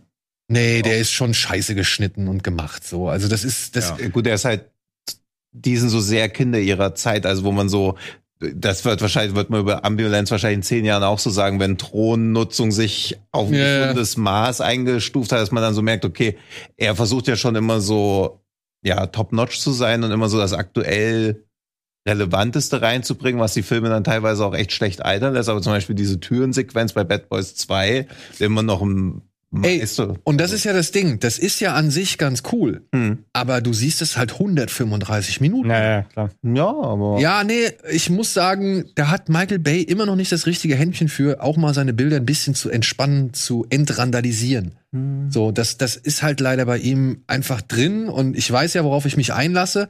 Aber ich sitze dann nach 135 Minuten auch da und mir fallen die Augen halt schon zu, weil es halt einfach nur Siehst noch. zu satt auf die Laufbahn. Man sieht sich einfach zu satt an den immer gleichen mag diesen Motiven. Exzess bei ihm ja immer. Ja, ey, mach's ein bisschen kürzer. Wenn der Film in der Mitte einfach nochmal 20 Minuten rausnimmt, hast du nichts verpasst. Ja gut, wahrscheinlich, also ich mutmaßlich wird mich da halt auch wieder der Bruderkonflikt nerven, der wahrscheinlich nicht nur einmal, sondern zwei, dreimal sich entbrennt, wo ich immer so denke, boah, bitte. Ja, das Ja, ist und halt es gibt vor allem, das ist halt im Original vor allem der Angelpunkt, ne? Das Original natürlich ist natürlich deutlich entschleunigt, dann super Hm. kleiner Film, wo es und hier da ist es halt die Mutter, die gemeinsame Mutter hat Krebs und sie haben kein Geld und darum überfallen sie eine Bank, um der Mutter zu helfen. Das ist eigentlich der Ausgangspunkt. Und dann haben sie eben auch hinten eine Krankenschwester drin, sie klauen den Wagen und da ist halt aber kein Polizist, sondern einfach irgendein Patient drin, der einen Herzinfarkt hatte. Und da geht's halt darum, haben wir schlechtes Gewissen, dass, jetzt, dass wir Ja. ihn jetzt quasi vor seiner Rettung im Krankenhaus bewahren, sollen wir ihn doch ins Krankenhaus fahren, was ist mit ihr? So, darum geht's da eher. Und da ist eigentlich der Konflikt, der menschliche, ist eigentlich der ganze Zeit nur im Vordergrund. Da gibt's eine Action-Szene, so wenn es hochkommt. Und die ist äh, sehr, sehr klein. Ähm, so, das ist der Hauptaugenmerk des, des Films. Und wie gesagt, der dauert 1,15 so. Der ist halt super kurz, weil die da auch, weil das merkst du halt, die wussten, wir sind halt ganz in diesem Auto, da passiert halt nicht viel. So. Und klar muss Bay das ja irgendwie äh, auf, auf 180 drehen dann. Ja. Und ich meine, ich, ich finde es ich finde es sogar für ihn echt angenehm, diese ganze Kritik, die da am amerikanischen Traum irgendwie mal geführt wird, so, weil es ist ja eigentlich, wenn man sich das mal durchdenkt, ist es ja wirklich ähm, bemitleidenswert, weil hier sind Menschen, die wollen einfach nur ihren Stück vom Traum abhaben, der ihnen ja halt laut Indoktrinierung versprochen worden ist. Mhm. So, ja, also sie wollen ja auch nur irgendwie an dem Tisch sitzen, so, äh, der für alle da sein soll, wie es Mhm. ja immer so schön heißt. Ne? Ja. Und, und dann werden da halt, sag ich mal, Menschen geopfert für, naja, Missstände, für die sie eigentlich gar nichts können. Mhm. Also, ne, also die, die, die entschließen sich ja jetzt zu dieser Aktion, auch wenn man jetzt vielleicht die Motivation von Jaja äh, Abdul Martin da irgendwie nicht ganz so nachvollziehen kann, beziehungsweise sich fragt, warum der wirklich sich so schnell innerhalb von fünf Minuten bereit erklärt, bei einem bewaffneten Raubüberfall mitzumachen. Aber das ist ja egal. Es sind, die sind halt dazu gezwungen und auch bei den Polizisten. Die Polizisten, die werden halt immer irgendwie inszeniert oder dargestellt als die Jungs, die, die, die Bruderschaft. Ja, das ist alles ein Bruder und man ist hier da, das ist eine Einheit und die sind verschworen und jeder hält füreinander. Aber müssen halt auch den Job machen, ja, der halt irgendwie ihnen vorgegeben wird und der halt nicht immer irgendwie vielleicht im Namen der Gerechtigkeit ist oder eben, ja, auf, auf, weiß ich nicht, fair ist, ja, und, und so. Und das, das, das geht Michael Bay hier schon deutlicher an als in bisherigen Filmen. Also, ich glaube, du siehst einmal eine Amerika-Flagge, das war's. Mhm. So. Und da wird auch nicht irgendwie die, also da, da werden nicht die typischen anderen Dinge hochgefeiert, die er früher hochgefeiert hat, sondern es wird halt schon mal ein bisschen kritischer betrachtet. Hm. Und natürlich trotzdem ist es halt dieses Michael Bay-Spektakel. Es ist Bayhem pur. Aber übersichtlicher meiner Ansicht nach als sehr vieles, was er bislang gemacht hat. Und eben frei von auch einer Sexualisierung der Hauptfigur, die er sonst immer gemacht hat. Also keine Frage, Isa Gonzalez ist Megan Fox 2. Aber die wird halt eben nicht wie Megan Fox in Transformers inszeniert, sondern die ist halt relativ, die bleibt relativ verschont Mhm. von diesem Bubblegum-Sexismus, den er da immer irgendwie äh, früher in Szene gesetzt hat. Und trotzdem. Gibt's da auch noch irgendwie Romans drin, irgendwie ein bisschen an, angelegt? Nö. Gar nicht. Nö, gar okay, nicht. Weil das ist nämlich auch im Original nämlich ein Punkt. Ja, ja. Einer von den Brüdern verknallt sich dann in die, in die Ärztin, in die, in die Krankenschwester halt. Ja. Ja, und Jake Gyllenhaal ist wieder in seiner, in seiner ähm, überdrehten, sag ich mal, Leistung oder in seiner überdrehten Phase. Diese Demolition. Ja, also er, er dreht halt wieder mal auf, so wie bei, wie bei Uja zum Beispiel hat er ja auch Ja, so einen hm. äh, überdrehten Charakter gespielt und bei Southpaw, also er steckt halt Mhm. hier auch wieder voller Adrenalin so. Fand ich in Ordnung, geht aber wie bei vieles im Film, geht einem halt auch irgendwann mal so ein bisschen, also es ist halt eigentlich wie bei allem, bei allem im Film, es ist irgendwann eine Spur zu viel. Ja, okay. Ja. Und wäre der Film 15 Minuten kürzer, wäre das alles ein bisschen, noch ein bisschen runtergefahrener, alles cool. Dann hätte ich gesagt, das wäre einer der besten Michael Bay-Filme, die er überhaupt jemals gemacht Auch hat. krass, okay. Aber so muss ich sagen, ja, ermüdet es meiner Ansicht nach ein wenig und er findet halt am Ende dann doch noch mal einen Weg, um so einen richtig krassen Showdown in Szene zu setzen, der aber dann doch auch wieder ein bisschen bedenklich ist, wo man sich halt auch fragt, ist es wirklich, muss das so sein und ist es dein Weltbild oder beziehungsweise hast du was gegen bestimmte Gruppen von Menschen. ja, aber hast du was gegen bestimmte Menschen so? Also es ist, also es ist wirklich, es ist eine vollkommen unnötige Ballerei da drin, die halt einfach nochmal alles hochfahren soll, was Mhm. ohnehin schon hochgefahren war. Mhm. Hm. Aber trotz allem muss ich sagen, ich, ich konnte den gut gucken. Also ich fand den, das ist ein, war ein schönes äh, Paradebeispiel für Bay, ohne halt so viele andere Elemente, die vorher mich dann eher gestört haben. bin ja eh Verfechter der Theorie, in Actionfilmen kann es keine unnötigen Ballereien geben. Daher. Ja, aber die Ballerei, also wirklich, ich glaube auch, dass du sagst, die ist zwar geil gemacht und Mhm. ist cool, dass sie da ist, so, aber eigentlich ist sie unnötig. Vermute ich, also ich meine aus komplett Handlungssicht, also auch dieses, der ganze Film impliziert ja, dass sie gar keine andere Chance haben, als eine Bank zu überfallen. Das ist ja schon mal grundfalsch, weil ein Banküberfall war noch nie ein gutes Verbrechen. Es bietet sich für einen Film halt bloß an, aber 2022 Geld klauen. Also Ja, aber Ja, es vor gibt, allem halt der eine will es ja anscheinend bei eh machen und der andere Ja. sich dann nur, ich mach mit, ich brauche Egel für, für meine Frau. ja, ja, aber so, also ich habe ihn ja auch noch nicht gesehen. aber es gibt eine Begründung darum. Also dafür. Okay. Okay, ah, okay, weil Ja. da habe ich nämlich auch so gedacht, okay, es gibt doch wesentlich cleverer, also ein Überfall oder in irgendein Haus einbrechen ist aus meiner Sicht, ja, lieber, lieber ein Krypto-Wallet hacken. Ja. so Krypto-Wallet hacken oder bei irgendeinem Millionär einbrechen oder so, um auch mal gleich auf Windfall überzuleiten, ist, glaube ich, einträglicher als eine Bank zu überfallen, weil wie willst du da wegkommen? Ja. Also, das ist ja halt. Bei den Sicherungsmaßnahmen. ja, ja. Aber bevor wir auf Windfall eingehen, müssen wir noch auf einen anderen Film eingehen. Aber ja, Ambulance, wie gesagt, ich war ein bisschen überrascht, dass das nicht mehr alles an Bayhem ist, was man bisher so kennt, Mhm. sondern eine Spur runtergefahren ist. Ich war überrascht, was der trotzdem halt da rausholt. Ne? Also das ist halt wirklich, dass Das- der bin ich auch gespannt, weil diese Explosionen, die da zu sehen sind, weil am Anfang habe ich halt so ein bisschen die Befürchtung gehabt, dass der viel zu grounded wird. Also das ist eher so wie Speed aus heutiger Sicht ja auch jetzt. Also immer noch ein supergeiler Actionfilm, aber der setzt ja keine Explosionsmaßstäbe oder so. Der ist ja schon relativ realistisch für das, was er da macht, bis auf die Sprungsequenz. Und dann dachte ich auch so, oh nein, die fahren so 90 Minuten rum, die Spannung soll daraus resultieren, werden sie jetzt erwischt oder nicht oder stirbt die Person oder nee, nee, so. dafür hat Und Michael Bay noch genug. Ich gerade sagen, das Ja, ja, und da war ich dann auch erwartet. froh, dass es eigentlich im Prinzip, also dass Bay halt im besten und im schlimmsten Sinne unbelehrbar einfach ist. Ja, genau. genau. Aber das ist es. Er Ja, ist im, also er ist im besten und im, im, im, im schlechtesten Sinne unbelehrbar. Er macht noch immer diese typischen Sachen. Ich finde auch am Ende verliert er auch trotzdem den Überblick, wo ich am Anfang noch dachte, oh cool, das Mhm. ist ja endlich mal alles nochmal eine ganze Spur übersichtlicher, aber gegen Ende passieren dann auch wieder so komische Sachen, äh, wo du halt irgendwo links oben im Bild was wahrnehmen sollst, was irgendwie drei Szenen weiter dann vielleicht eine Wichtigkeit hat, so.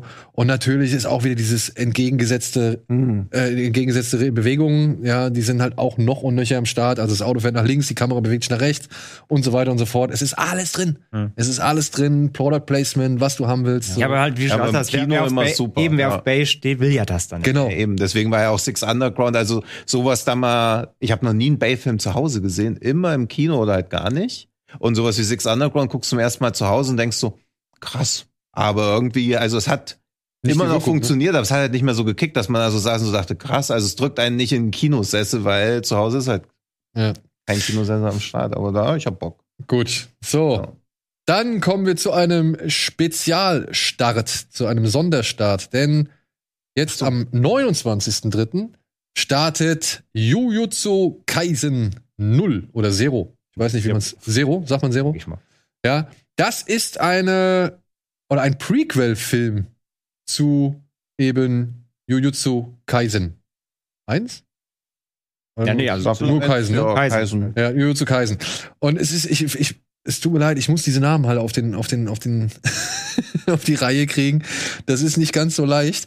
Äh, es geht hier um einen jungen Mann namens Yotu, der stellt fest, dass er nicht ganz allein ist in seinem Körper, beziehungsweise er ist von einem Fluch überschattet und als er zu Beginn des Films von drei Bullies irgendwie angemacht wird, endet diese ganze Situation damit, dass die zermatscht im Schrank liegen irgendwann. Also er hat sie halt alle drei in den Schrank gestopft und zu einem blutigen Haufen Menschenfleisch Das, verarbeitet. um da auch mal, weil es sieht ganz oft so aus, als ob es richtig krass und richtig viele Tote gab, aber auch das wird ja wieder relativiert, dass sie schwer verletzt waren. Ja, also sah zumindest nicht nach. Nee, es sah überhaupt nicht. Also am Anfang dachte ich so, okay, es geht ganz schön drastisch hier los und dann wird es auf einmal wieder so relativiert, wo ich so denke, okay, Ja. dann hat er sie halt nur schwer verletzt, dann ist es ja wieder der Good Guy von nebenan, den wir jetzt alle super gern haben wollen. Genau. Und weil er da halt in dieser Schule nicht irgendwie, in seiner bisherigen Schule wirklich nicht mehr sehr, sehr gewollt wird oder beziehungsweise einfach nicht mehr tragbar ist für die Schule, nimmt äh, ein Mann namens Satoru Gojo, und jetzt werden die Fans der Serie aufmerksam, nimmt sich des Jungen an und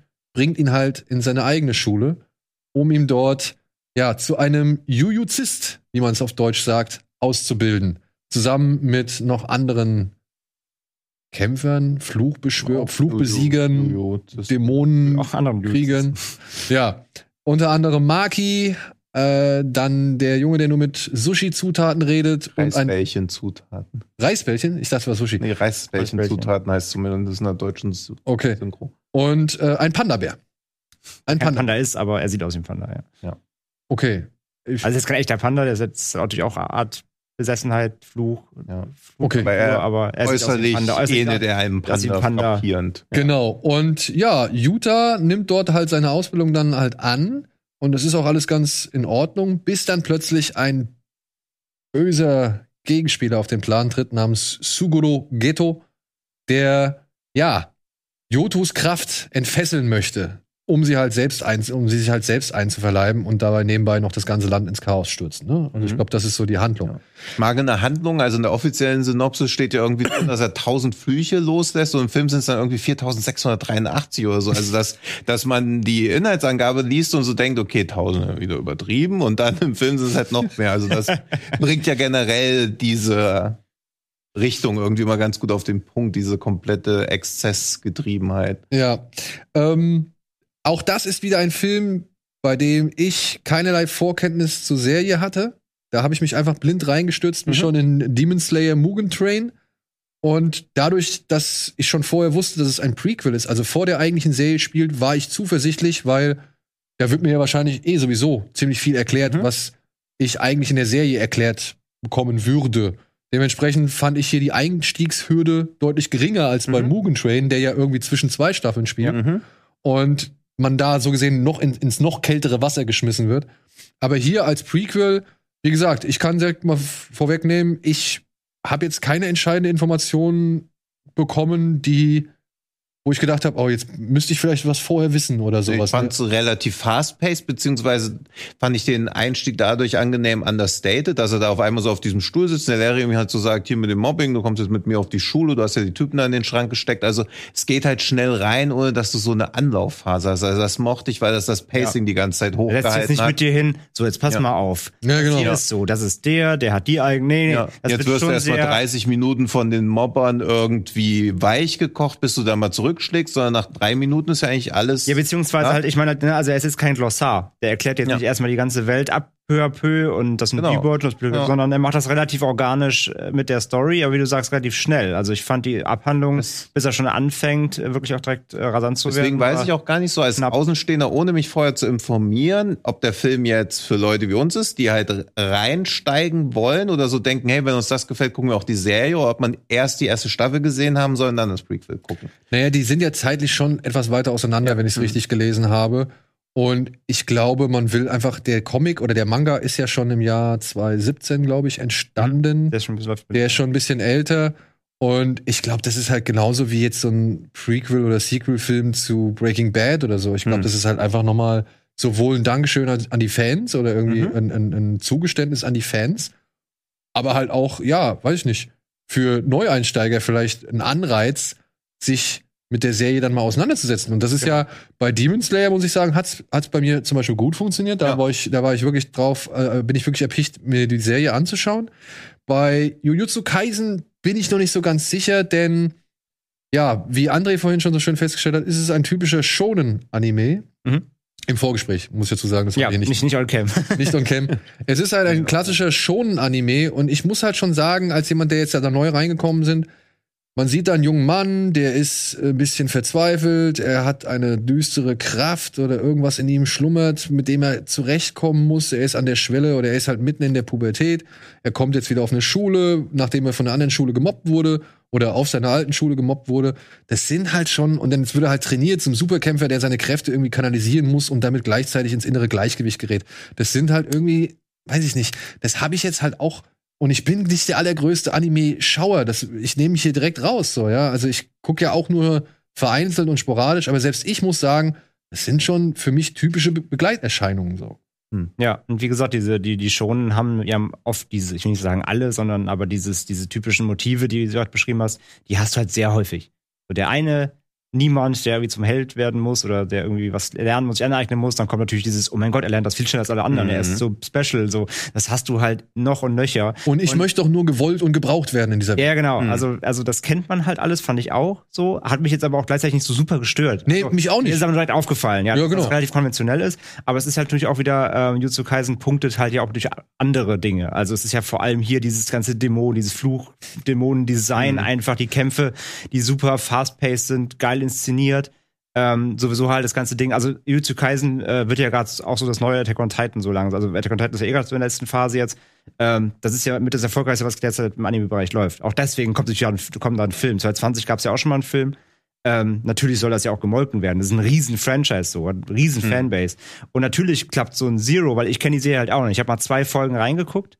Ähm, weil meine Frau das total feiert, habe ich mal mitgeguckt, fand ich auch okay, bin aber einfach, ich gucke ja so wenig Serien, weil da habe ich ja wenig Zeit für. Deswegen bin ich nicht dran geblieben, aber ich fand es eigentlich ganz cool. Und jetzt mit dem Film so, ähm, das ist halt so genau so ein Ding. Wer das nicht kennt und damit einsteigt, kann das problemlos machen.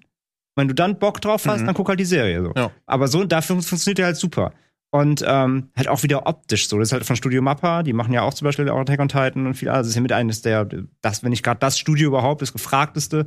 Ähm, die machen ja quasi alle großen Franchise. Die machen auch noch hier bald Chainsaw Man kommt bald noch als Anime, ist auch so ein super erfolgreiches äh, Ding. Ähm, die machen ja gerade so alles, was Rang und Namen hat. Und die haben es halt auch drauf. Die Animationen sind halt Bombe. So, das ist richtig geil. Ja, aber ich muss sagen, und das war für mich auch so ein, so ein, so ein Grund, der mich halt nicht zur völligen Begeisterung hat hinreißen Ja. lassen. Ich mag diesen, ich hatte schon Probleme, also es ist paradox, wie fange ich das am besten an? Wir hatten ja auch über Mugen Train gesprochen Mhm. und dass da immer diese, diese abstrakten äh, Situationen und, Mhm. und Comic-Einschübe und so, so drin sind. Das finde ich, da finde ich, das finde ich bei äh, Jujutsu Kaisen finde ich das besser, weil der ganze Ton ist deutlich ernster und nimmt sich, also diese Slapstick-Momente, die sind Weniger. relativ rar gesät, ja, mal abgesehen Mhm. jetzt von dem Dialog zu großen Brüsten, der wohl halt ein Running Gag der Serie ist. Ähm, und das fand ich halt insofern angenehmer. Wenn ich jetzt die Kämpfe aber miteinander vergleiche oder die Inszenierung der Kämpfe, da muss ich sagen, hat mich Demon Slayer mehr angesprochen. Ich mag das mit diesen kräftigen Farben und diesen kräftig hervorgehobenen Kräften, die noch mal irgendwie auf allem drauf sind. Und hier bei bei Jujutsu hast du öfter mal auch so diese ja doch eher stilisierten, abstrakten ähm, Zeichnungen gehabt, die so ein bisschen kantig und eckig waren oder oder oder nicht ganz so filigran und Und klar, Stil. fein gezeichnet Ja. so. Und das ist halt einfach meine ich, meiner Ansicht nach auch echt eine Stilfrage und da bin ich nicht so der Typ für. Mhm. Deswegen hat mich die, ich fand die Action war schon gut inszeniert hier und da, also gerade der Endkampf, Ja. der der war äh, wirklich, der, da habe ich auch gedacht, geil, geht ab. So, da war ich dann auch echt mit dabei. Aber schon vormals hier und da ist es halt einfach nicht meine Visualität, die ich gerne sehe so. Ja. Ja, aber wieder, das ist ja Geschmackssache. Genau, das ist ja. Geschmackssache. Auf welche, es gibt ja, gibt ja Aber ich würde jetzt auch nicht behaupten, dass das, ähm, dass das wirklich deutlich schlechter war als, als ähm, Mugen Train zum anders. Beispiel. Ja. Aber wenn du mich jetzt so fragst, finde ich aber auch die Inszenierung bei Attack on Titan, Mhm. was Kämpfe angeht, ein bisschen geiler. Was meiner Ansicht nach vielleicht aber auch deswegen geschuldet oder der Tatsache geschuldet ist, dass bei einer Serie hast du halt eben die Zeit für diese Kämpfe. Und um diese vielleicht ein bisschen größer zu machen, ein bisschen filigraner zu machen, ein bisschen feiner auszuarbeiten. geht's halt auch. Also, was man hier schon immer merkt, was auch das Einzige ist, was mich wirklich gestört hat, dass quasi nichts auf dem Spiel steht oder nicht so Ja, ne? viel. Weil mein, also einmal siehst du ja auch eine der Hauptfiguren in so einer Blutlache liegen und dann denkt man halt so, krass, hätte ich nicht gedacht, dass sie jetzt irgendwie eine der Hauptfiguren sterben lassen. Und dann ist halt auch nur so eine Verletzung. Aber wenn, also, und klar, da mag man mich jetzt auch naiv nennen oder halt wie auch immer. Ich habe ja auch die Serie nicht gesehen, aber da dachte ich halt so, okay, krass, da ist jetzt jemand gestorben. Und dann, nee, nee, ist nicht so schlimm. Oder auch, man sieht Leute, die in den Schrank gestopft sind, ja, die sind schwer verletzt. Und der eine hat, das sah ja aus, als ob die keine Haut mehr im Gesicht hatte oder so. Also sah ja echt richtig krass aus. Und dann wird immer so erst dick aufgefahren und dann wird so ein bisschen zurückgerudert. So dass wir denken, ja, puh, eigentlich geht's hier noch nicht um so viel.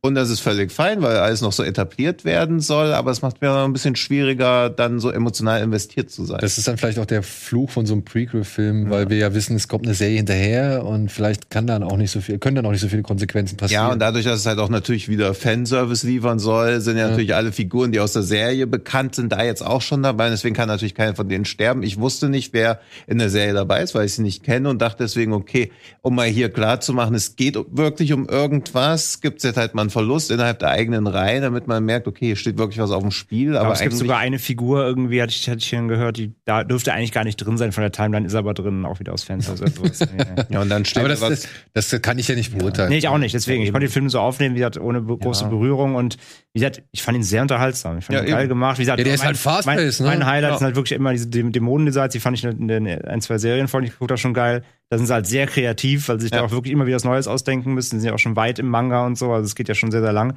Ähm, also die Designs sind mega. Das ist, Und die erinnern in, ihre, in ihrem grotesken Aussehen auch deutlich an die Titans aus, aus Attack on Titan, finde ich. Also da finde ich, merkt man so ein bisschen die stilistische Mal auch so, so Mäuler, die so aussehen, als ob sie wirklich wehtun, wenn sie zu. Also die, also die Mangas stammen ja von verschiedenen unterschiedlichen. Ne? Sie Ja, ja, sind die gleichen Mangaka. Aber ich finde so von, von den ja. Designs, finde ich, äh, merkt man schon, dass da gewisse, also ich finde, die haben dieses, Also wie gesagt, die aktuellen Staffeln von Attack on Titan sind ja vom gleichen Studio, ne? Die Genau. Animationsstudio. Aber natürlich die Mangaka sind unterschiedlicher. Also die Mangas basieren, ne? Also rein von der von der Stilistik, die stammen ja, sind ja übernommen, die meisten, denke ich mal. Mhm. Ähm, weil das ist ja ganz wichtig immer, dass die, die, Manga-Leser, für die ist ja super wichtig, dass die, dass die Animes immer sehr nah dran sind. Ne? Die vergleichen dann nachher immer Panel so, wie, wie sieht es im Manga aus, wie sieht es dann im Anime aus. Ähm, ich denke mal, dass die Designs ja alle aus den Mangas stammen, der Monster, aber ich finde die auf jeden Fall sehr, sehr Aber cool. ich fand auch, ähm, was die Darstellung angeht, also Oberflächen, also die, die Farben, die sie gewählt haben, wie die halt aussehen, so Konturen und Ja. all so ein Kram. Ich finde, da waren schon, das war in seiner, in, in, in diesen wirklich befremdlichen Zügen, Mhm. die diese Mhm. Dämonen oder Viecher haben, finde ich, haben die mich stark an, an Okay, ja, ja, äh. Attack on Titan ja. erinnert, so, ja, ohne dass ich jetzt sagen möchte, dass es ist abgeklaut oder identisch oder sonst irgendwas so. Ähm, ich habe nur gegen Ende doch mal hier und da echt Probleme gehabt zu verstehen, wo wir jetzt uns gerade befinden. Weil gerade in diesem letzten Kampf springt Ach man so, ja mh. zwischen drei, vier Schauplätzen so, hin und her. Hm. Und ich weiß nicht, wie es bei euch war. Ich habe, glaube ich, vergessen, noch mal irgendwie drauf zu gucken, ob man da irgendwelche Untertitel einstellen konnte oder so. Bei dem Screener, den wir hatten, die ganzen Titeleinblendungen, die so. waren halt nicht alle unter, also Ja, die waren bei mir nicht untertitelt so. Also, War, weil ich habe ihn ja im Kino gesehen, waren bei euch auch teilweise so im, in den, also im Film Sachen auf Deutsch übersetzt? Weil das fand ich bemerkenswert. Also ähnlich wie bei The Batman ja auch, wo Sachen in der deutschen Synchro so. komplett im Film ja, ja, ja. ja. übersetzt waren, waren da auch so, ja, hier Bistro oder Kaufhaus oder so in den Zeichnungen direkt Nein, auf Deutsch. ich glaube, das war original. Also Ich glaube, das ist Und- einfach nur drüber gedubbt. Und das war schon echt beeindruckend, Okay. weil es ja auch, also vielleicht gibt's da auch jetzt standardisiertere Prozesse oder so, Ja. dass du das quasi dann einfach so ersetzen kannst, weil da war ich, wo ich so, also wo ich schon dachte, krass, jetzt bin ich kurz rausgerissen, weil ich jetzt halt wieder sehe, ich gucke irgendwas, aber dass das da auf Deutsch Ja. ist, ja. Nee, ich meine, das, Also war, das war japanisch und ich glaube, Ja. also ich vermute, wir, wir hatten eine, eine japanische Bildversion, da haben sie Mhm. einfach die ja, drüber okay. gedubbt, die deutschen. Und Genau. Deutsche Synchro ist halt wieder super. Also das ist ja oft bei, Ey, wie, wie gesagt, ne, das Du ist ja Depp. immer, da, da streiten sich die, die Fans natürlich mega, ne? Ja, Also gut, die, die klar, also meisten, aus die meisten Anime-Fans sagen nur Oto und so. Ähm, ich fand die aber auch in Ordnung, ja. ja, Deutsch Ja. ist halt immer more grounded, also die japanischen, dieses Rumgeschrei und so. Also ich finde das auch atmosphärisch. Teilweise ist dann aber auch ein bisschen zu sehr over the edge, aber auf Deutsch, also ich finde, sie machen da immer Also sehr wenn ich irgendwie Anime-Serien oder Filme gucke zu Hause, gucke ich auch möglichst auf Japanisch, weil es einfach immer wie einen, den eigenen Vibe halt irgendwie hat. Ja, also würde ich im Aber- Zweifelsfall auch genau, immer machen. aber stand jetzt aber, so, so, so zur Verfügung und die deutsche Synchro war auf jeden Fall in Ordnung, ja. ja. aber es ist halt jetzt das also ein respektabler Job, wo ich immer so denke, okay, besser geht's vermutlich halt nicht. Ja. Also nicht so auch, auch bei wo sich bei Chakra. Formulierungen, also nicht so wie beim aktuellen Batman lügt still, wo du so denkst, Ach so, okay, ja, ja. übersetzt halt einfach eins zu eins, ob es Sinn ergibt oder nicht, scheißegal. Ja. Aber auch hier, wie gesagt, glaube ich, ist das für Fans ein schönes Wiedersehen und eben für noch nicht Fans ein guter Einstieg. Kann es ein Einstieg sein, ja. Äh, kann man gut machen. Ich muss sagen, nach wie vor, dass mich Demon Slayer ein bisschen mehr abgeholt hat, Mhm. auch wenn ich den ernsteren Ton bei Jujutsu Kaisen deutlich mehr begrüße. Ja. Aber ja, ist, wie Ja, gesagt, und manchmal reicht sowas ja auch. Also wenn man jetzt Bock hat auf die Serie, ist ja geil, dass es sie gibt. Und wenn man so denkt, okay, diese zwei Stunden ungefähr haben mir gereicht. Ich würde mir zum Beispiel auch keine Come on, Come on Serie angucken. Ja. Also will jetzt auch nicht zehn Stunden lang sehen wie ein Radiomoderator Kinderinterview. Da reicht mir halt ein Film, zwei Stunden, das passt. Ja. Wenn ich aber denke, boah, das ist cool, ich will mehr in diese Gedankenwelt abtauchen. Deswegen bin ich sehr dankbar, dass es sowas halt einfach gibt. Ja. Und ich mir das angucken kann. Und dann ist ja so ein geiles Angebot an mich, weil sonst hätte ich halt nie was davon gesehen.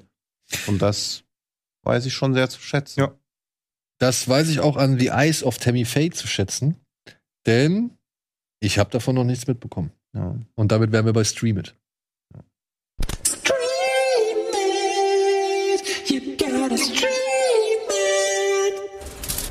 Ja, so, paar Streaming-Tipps haben wir. Unter anderem startet jetzt bei Disney Plus ein Oscar-Kandidat.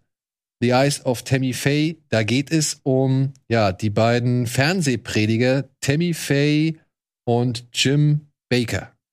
Die haben von den, ich glaube, späten 60er an oder in Mitte der 70er haben die eine Art Bibel-TV-Imperium gestartet. Also ähm, Praise the Lord PTL, so hieß der, hieß die Firma, die sie gegründet haben.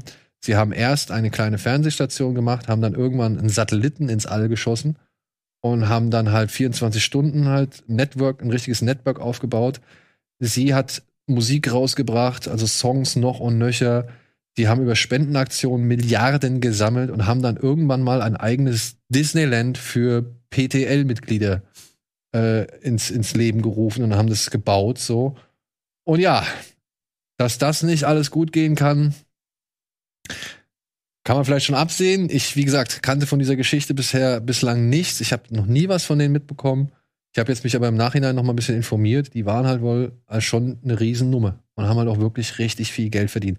Haben da auf ihrem, auf ihrem Anwesen diverse Häuser für behinderte Kinder, für alleinstehende Frauen, für ihre eigenen Familien und so weiter errichten lassen, haben irgendwie in der gesamten Welt irgendwelche Bauprojekte mit SOS-Kinderdörfern und sowas gemacht und haben halt Spenden, Spenden, Spenden, Spenden, Spenden, Spenden und noch mehr Spenden eingesammelt, die sie dann auch irgendwann, ja, veruntreut haben, in die eigene Tasche gesteckt haben und sich damit auch einen sehr luxuriösen Lebensstil finanziert haben, so. Und das alles schildert dieser Film aber ein bisschen mit mehr Fokus auf eben Tammy Faye, auf die Ehefrau gespielt von Jessica Chastain, die als junge bibeltreue Christin diesen Jim eines Tages kennenlernt bei, bei irgendeinem Priesterseminar und sie daraufhin beschließen, ey, wir gehören sowohl zusammen als auch wir bringen das Wort Gottes unters Volk. Und wo sie halt am Anfang einfach nur durch die Gegend fahren, gelangen sie dann durch Zufall ins Fernsehen und bauen dann halt ihre Karriere immer weiter aus. Und dieses, diese Tele-Evangelistin, mhm. ja, das ist in Amerika einfach ein Riesending. Ja. Und deutlich größer als bei uns, glaube ich, es jemals war. Und ja, dementsprechend war das für mich auch ein Buch mit sieben Siegeln und dementsprechend fand ich das schon sehr interessant, was dieser Film erzählt hat. Ich habe mich trotzdem am Ende gefragt, was hat er mir eigentlich jetzt gerade hier versucht zu verkaufen? Ist es eine Satire oder ist es ein Biopic? Und diese, diese Balance kriegt der Film meiner Ansicht nach nicht so richtig okay. hin, obwohl er halt wirklich ja. schöne satirische Spitzen da drin findet, gerade was den, was die Heuchlerei der Kirche angeht. Die sagt, ah ja, die Demokraten sind nicht mehr so ganz auf unserer Seite, die wollen unsere Steuervorteile beschreien, also gehen wir nächstes Jahr, wir gehen mit den Republikanern mit. So. Weißt du? Also äh, all unsere Stimmen gehen an die Re Republikaner so. Und äh, ja, was Homophobie angeht und, und AIDS, äh, also das Verunglimpfen von AIDS angeht und so weiter. Ähm, das wird alles mal in so kleinen satirischen Momenten irgendwie auch untergebracht. Aber ja, dann ist es halt auch wieder sehr viel Geschichtsnacherzählung und mhm. sehr viele Stationen, die dann abgehakt werden und Dramen, die noch mit eingebracht werden und halt was hinter den Kulissen abgeht. Und irgendwie hat sich das nicht so in so einem stimmigen Ganzen Dingen, ergeben. Ne? Dass er halt auch Verständnis für so Figuren wecken möchte. Das finde ich halt immer ganz grauenhaft bei so Filmen. Naja, ich verstehe es schon, kann man ja machen, aber dann müsstest du mir zum Beispiel auch ein bisschen mehr zu dem Jim ja, aber dann erklären. musst du halt auch sagen, dass Jim Baker jetzt immer noch Silberoxid verkauft als Covid-Heilmittel und sowas halt immer jetzt noch einfach. Er wird halt natürlich, aber man kann auch Verständnis dafür haben und so. Und diese Teleevangelisten, also sie ziehen ja einfach naiven, vorwiegend älteren Leuten das Geld aus der Tasche und gleichzeitig werden sie aber wie so, ja fast wie so Halbgötter, die dann irgendwann mal einen Fehler machen, dargestellt. Und deswegen fand ich diese, diesen Spagat aus Satire und Biopic halt auch echt schwierig, weil wenn das sowas wie I, Tonya wäre, würde ich sagen, geil, okay, das funktioniert, aber es ist ja, ja, also wirklich ein bisschen so ironische Spitzen, wo man aber auch so denkt, ja, okay, das nimmt auch die Angriffsfläche ein bisschen, weil die machen sich auch über sich selbst lustig. Wie sollst du das dann noch angreifen? Gleichzeitig werden aber auch einfach stoisch eine, ja, eine Station nach der anderen abgehakt. Genau, das ist halt so dieses, es ist halt so ein typisches biederes Biopic-Denke, ja. mhm. Denken da drin, so da hat sie mal im Fernsehen geheult, das müssen wir kurz zeigen, warum das so war, dann zeigen, ja. dann stellen wir die Szene nach, weiter geht's zum nächsten Punkt so. Okay. Und so geht dieser Film halt wirklich schrittweise mhm. voran und am Anfang werden Sachen thematisiert und du denkst dir halt, ja, okay, ich wette am Ende gibt's irgendwie eine Szene, die das Thema nochmal aufgreift mhm. und so ist es dann halt auch. Ja. So, also was das Biopic angeht, ist es schon sehr durchschnittlich, würde ich sagen. Ja. Ähm, was die Aufmachung so angeht, wie es inszeniert ist, da muss ich sagen, Respekt. Das ja, das ist cool ja auch aus. so, Biopics sind ja halt immer auch so Ausstattungskino, gerade wenn sie halt in einer bestimmten Epoche sich oder halt einen bestimmten Zeitgeist noch mit vermitteln wollen. Ja, und was den größten, sag ich mal, Anschauungswert oder den, ja, der größte Aktivposten ist meiner Ansicht nach halt dann Jessica Chastain. Das, also ja, aber ich finde, um mal da sowas Generelles, es muss mal aufhören, dass Leute für Preise nominiert werden, weil sie sich bis zur Unkenntlichkeit zukleistern.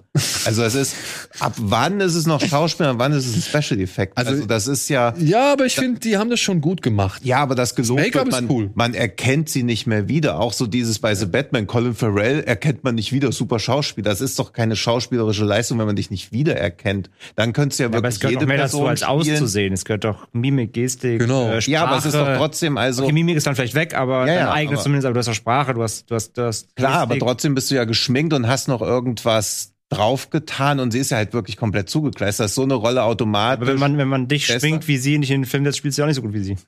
Aber die Leute würden dann, wenn ich jetzt hier die ganze Zeit geschminkt sitzen würde und ihr nicht, würden die Leute mehr über mich reden, ob im Guten oder Schlechten als über euch. Also es ist ja einfach ein zusätzliches Aufmerksamkeitsding. Und das jetzt dieses Jahr sind bei den ganzen Oscar-Nominierungen außer außer Olivia Coleman sind alle in irgendwelchen Rollen, wo sie sich verkleiden mussten. Also Schauspiel ist doch kein Imitationswettbewerb. Also was Schauspiel soll doch nicht also jedenfalls ist, oder aus meiner Sicht doch nicht irgendwie, hey, die hat sich so und so bewegt, ich mache das genauso einfach nach und dann wird man ausgezeichnet. Dann kann ja auch Jörg Knörr, weil er gut Schröder-Stimmen nachmachen kann, wird auch immer ausgezeichnet. Also das finde ich, hat nichts mit gutem Schauspiel zu tun, wie sehr du Personen imitieren kannst, die in echt existieren. Ja, aber wenn in echt die Person halt wirklich so aussah wie Tammy Faye, dann finde ich, kannst du dir jetzt nicht wirklich viel vorwerfen, nur weil sie halt bunt Nee, nein, das kannst du dir nicht vorwerfen. Dann kannst du auch nicht sagen, ja, cool, du hast das eins zu eins so nachgemacht. Du musstest überhaupt nichts Eigenes reinfließen lassen. Du musstest die Rolle überhaupt nicht eigen interpretieren.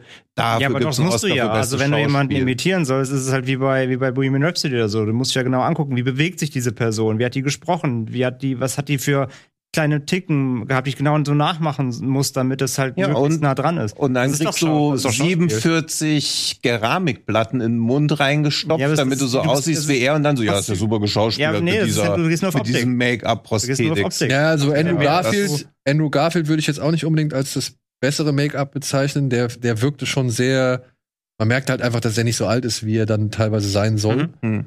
Sowas finde ich eher problematisch schon wieder. Also wenn du Leute falsch besetzt, die gar nicht da reinpassen, so. Klar, also aber guck dir den, der, guck dir den Original Jim Baker mal an. Der Mhm. äh, es ist schon wieder erstaunlich, wie, wie Andrew Garfield schon dem Typ, sag ich mal, Ja, also ich finde das auch, also nicht falsch verstehen, ich finde das respektabel und ich finde auch, dass das gutes Schauspiel ist, aber ich finde nicht, dass das irgendwie automatisch das beste Schauspiel des Jahres ist, wenn jemand eins zu eins, ich finde auch diese Charlize Theron Oscar für Monster, also das muss man sich mal vorstellen, da kriegt jemand einen Preis dafür, weil er sich traut, so hässlich zu sein wie eine real existierende Person. Also das ist doch nicht preiswürdig. Das finde ich, also das ist irgendwie. ja, aber es gibt ja auch noch mehr, was da reinspielt. Ich meine, Aber was spielt bei Tammy Faye? Warum ist das Oscar würdig? weil diese Figur beziehungsweise die Darstellung sehr viele, sag ich mal, Facetten des menschlichen Daseins abrufen muss. Die ist eine absolute Frohnatur, die sagt, sie liebt alle Menschen und jedem mit irgendwie einem guten Song entgegnet oder begegnet und immer mit einem breiten Grinsen, aber halt innerlich dann eben doch nicht so das strahlende Leben hat und halt äh, begehrt werden möchte und sich vernachlässigt fühlt. Und ich finde, Frau Chastain bekommt mit dieser Rolle eine Gelegenheit, sehr viele Emotionen auszuspielen, die sie meiner Ansicht nach trotz des dicken Make-ups wirklich ausspielt. Ja, aber wo sie sich auch an der echten Person einfach orientiert. Das Also ist wahr, aber wir wissen nicht, ob, der, ob Jim Baker wirklich zu ihr gesagt hat, du saugst mich aus und bla bla Ja, bla. gut, Also, das, das sind halt alles so Szenen, die, die kriegen wir halt präsentiert, die können also wir ja halt glauben. das Biopic halt auch wieder schmälert, weil das wahrscheinlich Ja. wieder Sachen behauptet werden oder verkürzt oder eine andere zeitliche Reihenfolge. Aber es gibt eine werden. Biografie, die dem zugrunde liegt, und es gibt äh, oder ein Buch, das dem zugrunde liegt, und es gibt zwei Dokumentationen, die auf die sie sich berufen haben. Und man kennt ja die Fernsehauftritte. Und ich habe mir halt schon gedacht, anhand der Fernsehauftritte, dass das wirklich so gewesen sein muss, weil sonst hätten sie es ja nicht so inszeniert. Ja, ich, Ja, Also ich störe mich jedenfalls immer ein bisschen an diesen Award-Nominierungen. Also ich finde es auch gutes Schauspiel, aber finde zum Beispiel, wenn Kristen Stewart bei Spencer, was ja eine freie Interpretation der Figur ist, wo du nicht denkst, oh, das ist ja Prinzessin Di, sondern man denkt so, ja, okay, das wird sie wahrscheinlich sein müssen. Und was bei Spencer ja generell so ist, wo du ja auch Prince Andrew erkennst du ja einfach gar nicht. Äh, Charles. Wo du so denkst, hey, die sehen doch komplett anders aus. So eine freie Interpretation, wo einfach nur eine Figur zugrunde liegt, wo aber die Schauspieler in der Rolle relativ frei interpretieren, wie sie sie anlegen, finde ich deutlich besser oder als deutlich besseres Schauspiel, als sich sklavisch an irgendeine Vorlage zu halten, wo man dann am Ende sagen kann, oh, die waren ja genauso. Das Mhm, finde ja. ich nicht. Also das ist so das, das, was mich so an den Oscar-Sachen dann immer ein bisschen stört. ja. Ja, und Tammy Faye, Ja. Also zu wenig Satire, zu viel Biopic und dadurch ist halt auch. Man kann nicht mal sagen, wenn er eine Viertelstunde kürzer wäre, weil entweder müssen halt 90 Minuten kürzer sein oder halt so eine Miniserie, was halt wieder Sachen ausspielen könnte. Also so Filme, finde ich, sitzen immer zwischen einen Stühlen. Ja. Aber ich, ich wie gesagt, ich fand's schon interessant und ich habe es interessanter verfolgt, als ich es gedacht hätte, weil ich eigentlich gar nicht so großes Interesse an dem Film hatte. Und ich finde, die Oscar-Nominierung ist gerechtfertigt, aber man muss halt auch dann hinzufügen, dass dieser Film halt Oscar-Bait par excellence ist. Ja, das klar. Ja, also egal, ob es jetzt nur um die Rolle geht, um das Make-up geht. Ich fand, sie sah sogar, wenn sie jünger ist, Hm. sah sie irgendwie erschreckend aus wie Jessie Buckley. Stimmt. Ja. Ähm, mit diesen, mit diesen etwas Mit diesen, ja. Wangen, die sie ihr dran gesetzt haben, so. Also da, Mhm. sah- da habe ich mich auch gefragt, warum haben sie nicht Jessie Buckley dafür genommen, so. Aber trotzdem finde ich das Make-up schon, also ich verstehe, warum dafür ein Oscar, sage ich mal, gegeben wurde. Ja, fürs Make-up auf jeden Fall, aber halt, also ich weiß leider nicht, ob er bei Make-up nominiert ist, aber fürs Schauspiel allein, also auch Gary Oldman als Churchill mit dem Kinn angeklebt, ich finde das alles. Also. Gut, Du bist Maskophobiker. komm. Ja, aber ne, da kannst du ja Leute komplett, also ab wann, dann kannst du auch R2D2, R2, R2D2, R2D2, Hilfe, oh Gott, R2D2 nominieren und sagen, ja, okay, es sieht eh vorbei, nicht aus wie ein Mensch, ich weiß, es ist Ja. So, Da wird dann, mich auch mein Naruto-Pulli nicht mehr vorbewahren. so, Mein, mein, mein, weiter, mein weiter. Nachbar Naruto. Kommen wir mal zu einem Film, der auch zwischen einen Stühlen sitzt, aber auf eine gute Art und Weise. Du meinst Ice Age, die Abenteuer von Buck Wild? Nee, ich dachte, wir wären bei Windfall. Ich weiß nicht, warum du jetzt drei vorspringst. ja, zu Ice Age und den. Nee, zu dem können wir nichts sagen. Der ist jetzt gerade auf Disney Plus gestartet. Das ist irgendwie so ein Spin-off. Äh, Die beiden Wieselbrüder, die bisher in den Filmen auch nur Ja. äh, aufgetaucht sind, äh, gehen jetzt zurück in die Unterwelt, wo Buck Wild, sag ich mal, seine Heimat hat und äh, müssen jetzt mit ihm da irgendwelche Wieso Abenteuer bestehen. dem nichts sagen? Weil ich den nicht gesehen habe. Ach so. Der ist einfach da. So. Und ein Film. ich wollte den eigentlich gucken, aber ich habe es nicht geschafft. Was soll ich sagen? Ich, also, ja, okay. Ein Film, den wir ein bisschen übersehen haben, aber ich finde, ich habe mir jetzt angeguckt und eben, weil er halt so ein bisschen schräg ist, so ein bisschen nicht so ganz irgendwo ins Raster passt, wollte ich noch mal mit aufzählen Windfall auf Netflix mit äh, Jesse Plemons, Jason Siegel und Lily Collins. Auch ein Kammerspiel, so gesehen. Es geht um einen Mann, dessen Namen wir nie erfahren, der bricht halt in so eine Hütte ein, in so ein Wochenendhaus, in so ein Ferienhaus und will da eigentlich ein bisschen eher Cash abgreifen und, und irgendwelche Wertgegenstände, aber das Problem ist, irgendwann tauchen halt die Besitzer auf. Und von denen erfahren wir auch nie die Namen, nur es ist halt ein reicher IT-Milliardär oder sonst irgendwas und seine Ehefrau. Und er nimmt die jetzt halt beide als Geiseln, weil er möchte eine größere Summe Geld von dem IT-Milliardär haben, aber die braucht halt auch einen Moment, bis sie halt bei ihm ist. Und dann entspinnt sich halt so eine Art Psychoduell zwischen den dreien, wo der Einbrecher halt ein bisschen mehr über die erfährt und sie halt auch ein bisschen mehr über den Einbrecher und vor allem Jesse Plemons als, ja, reiches Arschloch glänzen darf. Oder? Hm, ja. Ja. Ja. Alles schön, relativ kompakt auf seine 90 Minuten und passiert nicht wirklich viel. Die reden. Ja, die tauschen sich Ja. Gemeinheiten aus, die tauschen sich Intimitäten aus und ja, es gibt immer so vage Andeutungen, mit was das eigentlich zu tun haben könnte oder was eigentlich der Kern ist, aber es wird nie so richtig ausgespielt und das trägt zur Faszination meiner Ansicht nach bei. Finde ich halt auch. Also es bleibt ja auch am Ende, äh, am Anfang lange unklar, was die Person da eigentlich macht, weil man denkt ja irgendwie so, okay, ist wahrscheinlich sein Haus oder so. Also es wird viel gar nicht so ausgesprochen. Also es geht ja schon so weit, dass halt wirklich niemand Namen hat, obwohl das ja sehr ungewöhnlich ist, dass Leute, die in so einem ja, Abhängigkeitsverhältnis sind, wie es bei einer Geiselnahme ja oft so ist, sich nie mal irgendwie namentlich vorstellen, weil sie ja dann doch auch persönlich näher kommen, sondern es soll ja da auch klar gemacht werden, okay, wir wollen hier was an so einer speziellen Situation sowas Allgemeines irgendwie abhandeln. Und deswegen mochte ich das auch. Also ich finde, er unterläuft halt schon alle Erwartungshaltungen, weil diese Dynamik zwischen den dreien wechselt immer mal. Mal hat die Person die Oberhand, mal hat die die Oberhand.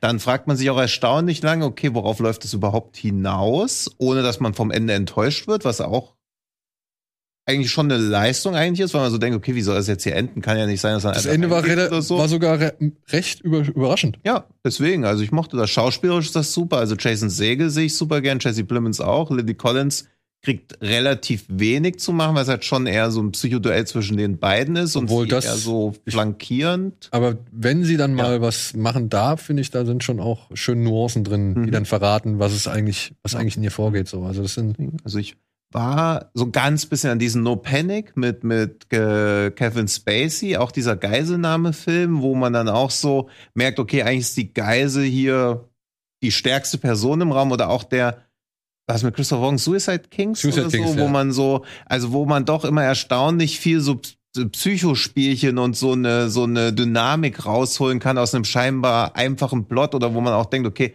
der bricht hier ein, der will Geld haben und dann entspinnt sich aber dann doch noch irgendwie mehr draus. Also ich Fährt, glaube, und dann fährt er mit dem Ambulancewagen weg. also ich glaube, Windfall wird viele eher enttäuschen, aber wer sich drauf einlassen kann, weil, sie, so weil, weil sie einfach mehr, also beziehungsweise mehr. was anderes. Thrill, Also mehr, mehr klingt Ich halt meine, so als ich mein, wenn du in deinem Trailer mit From the Writer of Seven wirbst, dann willst du ja. Schon aber auch ein bisschen was implizieren. Ja. Du ja auch mit The Writer und Director of The One Love, den Ja. wir natürlich alle rauf und runter geguckt haben und sofort sagen können, worum es dabei geht. Das, also, das Ding ist halt, dass er, das ging halt immer so doof, dass wenig passiert, weil natürlich passiert in einem Kammerspiel auch sehr viel, aber das ist halt ein reiner Dialog, ja, ein rein dialoggetriebener Film eigentlich. Also natürlich gibt's auch mal so ein bisschen Gerangel oder ein bisschen so, wo man so denkt, okay, hier passiert gleich was, aber er will schon eher so was Allgemeingültiges erzählen, ohne wirklich so klar zu machen, was das jetzt genau sein soll. ja, so ein bisschen warten auf Godot, Ja. dass Godot halt eine Tasche voll Geld ist. Ja, ja, genau. Und hier denkt man halt so ein bisschen, okay, es wird so eine Kapitalismuskritik, ist es dann aber irgendwie auch nicht so wirklich. Und auch nicht so ein, hey, ich bin wie bei Ambulance zum Beispiel, die ja auch denken, hey, uns wurde versprochen, jeder kann es in Amerika bringen. Wir sind entitled dazu, auch reich zu sein oder dieses Geld zu bekommen, was uns der Staat verwehrt. Auch sowas hat's nicht. Also er ist schon, Hm. finde ich, relativ clever. Aber ich würde mich auch schwer tun, den irgendjemandem zu empfehlen, ohne noch so ein Aber dahinterher zu schieben. Das ist meistens Das ist halt- große Problem. Ja. Bedingungslos empfehlen kann ich auf jeden Fall Shoot 'em Up. ja, der geht immer. Wenn man nach Michael Bay noch ein bisschen Geballer braucht, Karotte der Film. beziehungsweise wenn man generell auf äh, Geballer the Movie steht, dann sollte man sich Shoot 'em Up mal reinziehen. Ja. Ich habe mich gefreut, dass der jetzt äh, auf Amazon Prime wieder erhältlich ist. Ich habe den schon lange nicht mehr gesehen. Er ist schlecht gealtert. Ist schlecht Echt? gealtert, ne? Ich hätte noch mal geguckt vor einem, vom Jahr oder so. Also, aber auf eine gute Art und Weise schlecht gealtert. Also Aber ja. es ist halt jetzt so, also jetzt jemanden, der jetzt 20 ist oder so, sagen, hey, guck dir mal an, das ist ein richtig geiler Actionfilm, da wird man halt wieder okay. Klar, Humor. also natürlich Also, hat die Machart von Actionfilm den eingeholt, aber um ihn zu rewatchen, fand ich ja, ja, immer noch. also ich weiß noch, wie fast, auch der, wie fast-paced ich den früher fand, wo ich so dachte, krass, dass Filme so schnell sein können. Jetzt guckt man den und denkt so, ja, okay. Ja, ne? Also man hat jetzt wahrscheinlich schon eine Menge gesehen, Ja. aber der war damals, der war halt schon ein Lichtblick so. Der kam äh, irgendwie raus. Man, Der kam man, auch einfach so, oder? Der Also kam einfach so raus. Man hatte mitbekommen, dass dieser Davis, der Regisseur, dass der halt einfach dem Studio so acht Konzeptzeichnungen äh, Zeichnungen beziehungsweise acht Storyboards zu den Ballereien, die es in dem Film gibt, Ja. ähm, ja vorgelegt hat und dann hat er diese acht Ballereien halt verfilmt. Ja. Und das, das ist es. Dazwischen gibt es halt immer noch mal ein paar Szenen. Es gibt eine Sexszene mit Monica Bellucci, die kann man vielleicht auch noch mal ein bisschen fragwürdig betrachten.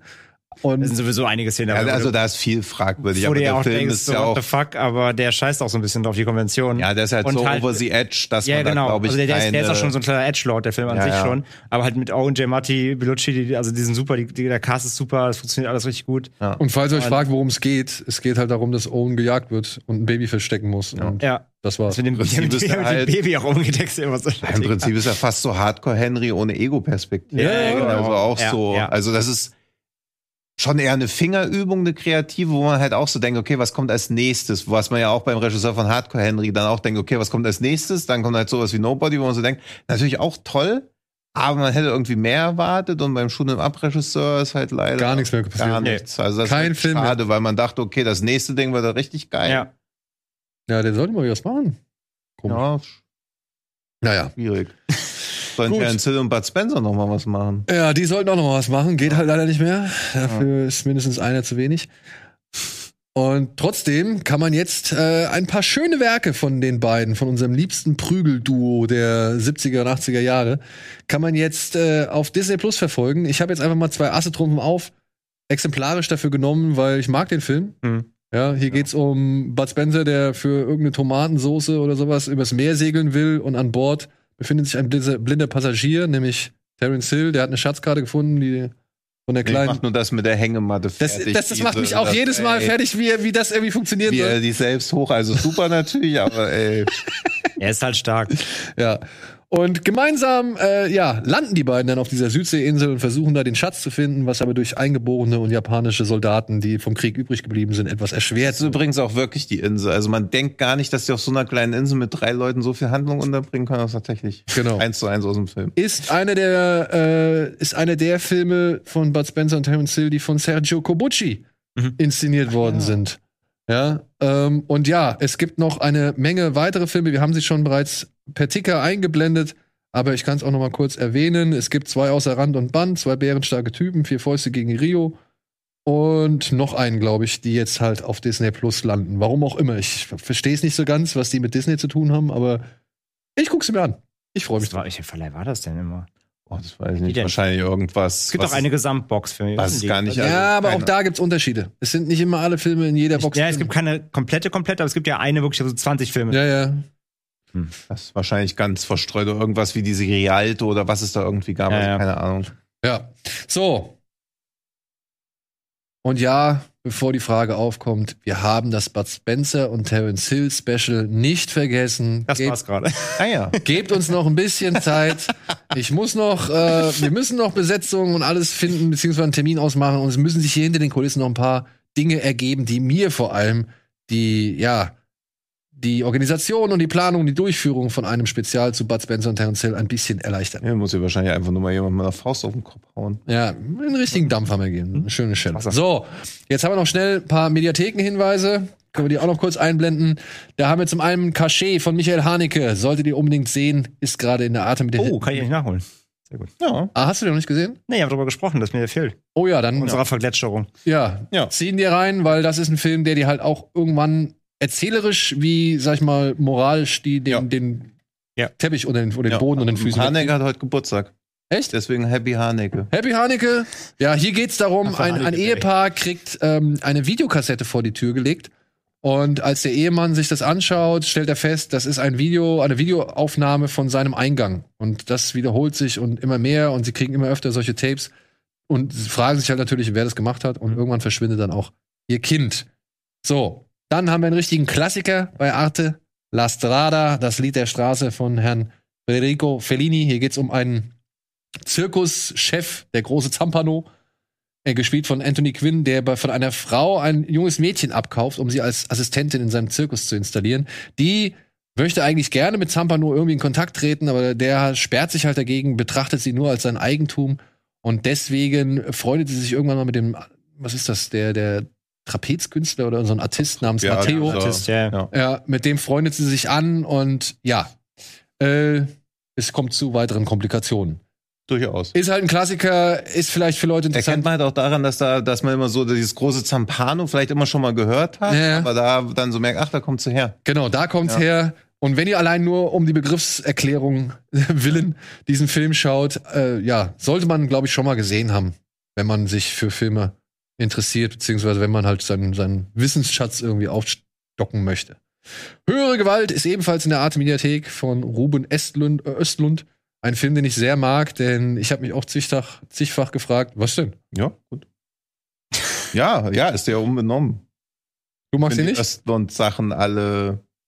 Also er tut immer so, als ob es so mega komplex wäre. Es gibt ja auch eine King of Queens Folge, die das ganze Thema wesentlich effizienter und besser abhandelt, wo das Flugzeug landet und Duck dann und die Masken fallen runter und Duck nimmt die Maske und atmet so die ganze Zeit und dann sind natürlich die Lacher aus dem Off und Carrie guckt ihn so an und natürlich lacht man selber auch und dann merkt man so, okay, wahrscheinlich hat man auch die Maske einfach so genommen und hätte die Frau, die neben einem sitzt, jetzt einfach sterben lassen.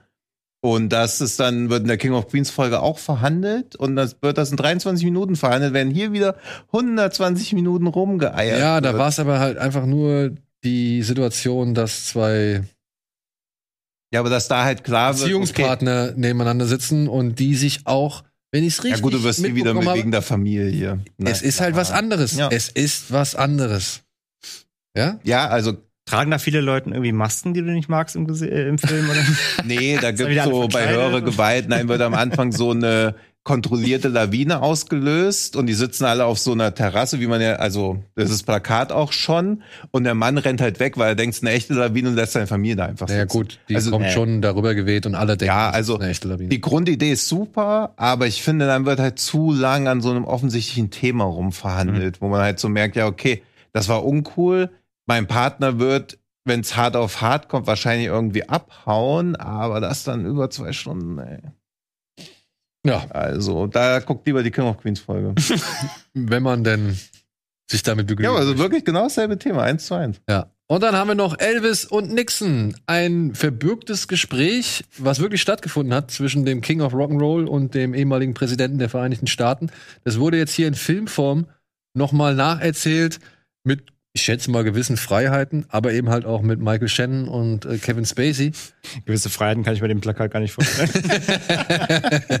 ja, ist schon ganz geil, dass Elvis, sag ich mal, äh, so ein bisschen in seiner Comeback-Phase dann plötzlich sagt, ey, Herr Nixon, ich möchte mal kurz mit Ihnen reden, weil ich könnte Ihnen von, von Nutzen sein. Ja, doch das Sänger von Scorpions und Gerhard Schröder auch immer gemacht. Also im Prinzip ist das einfach nur die American-Variante davon.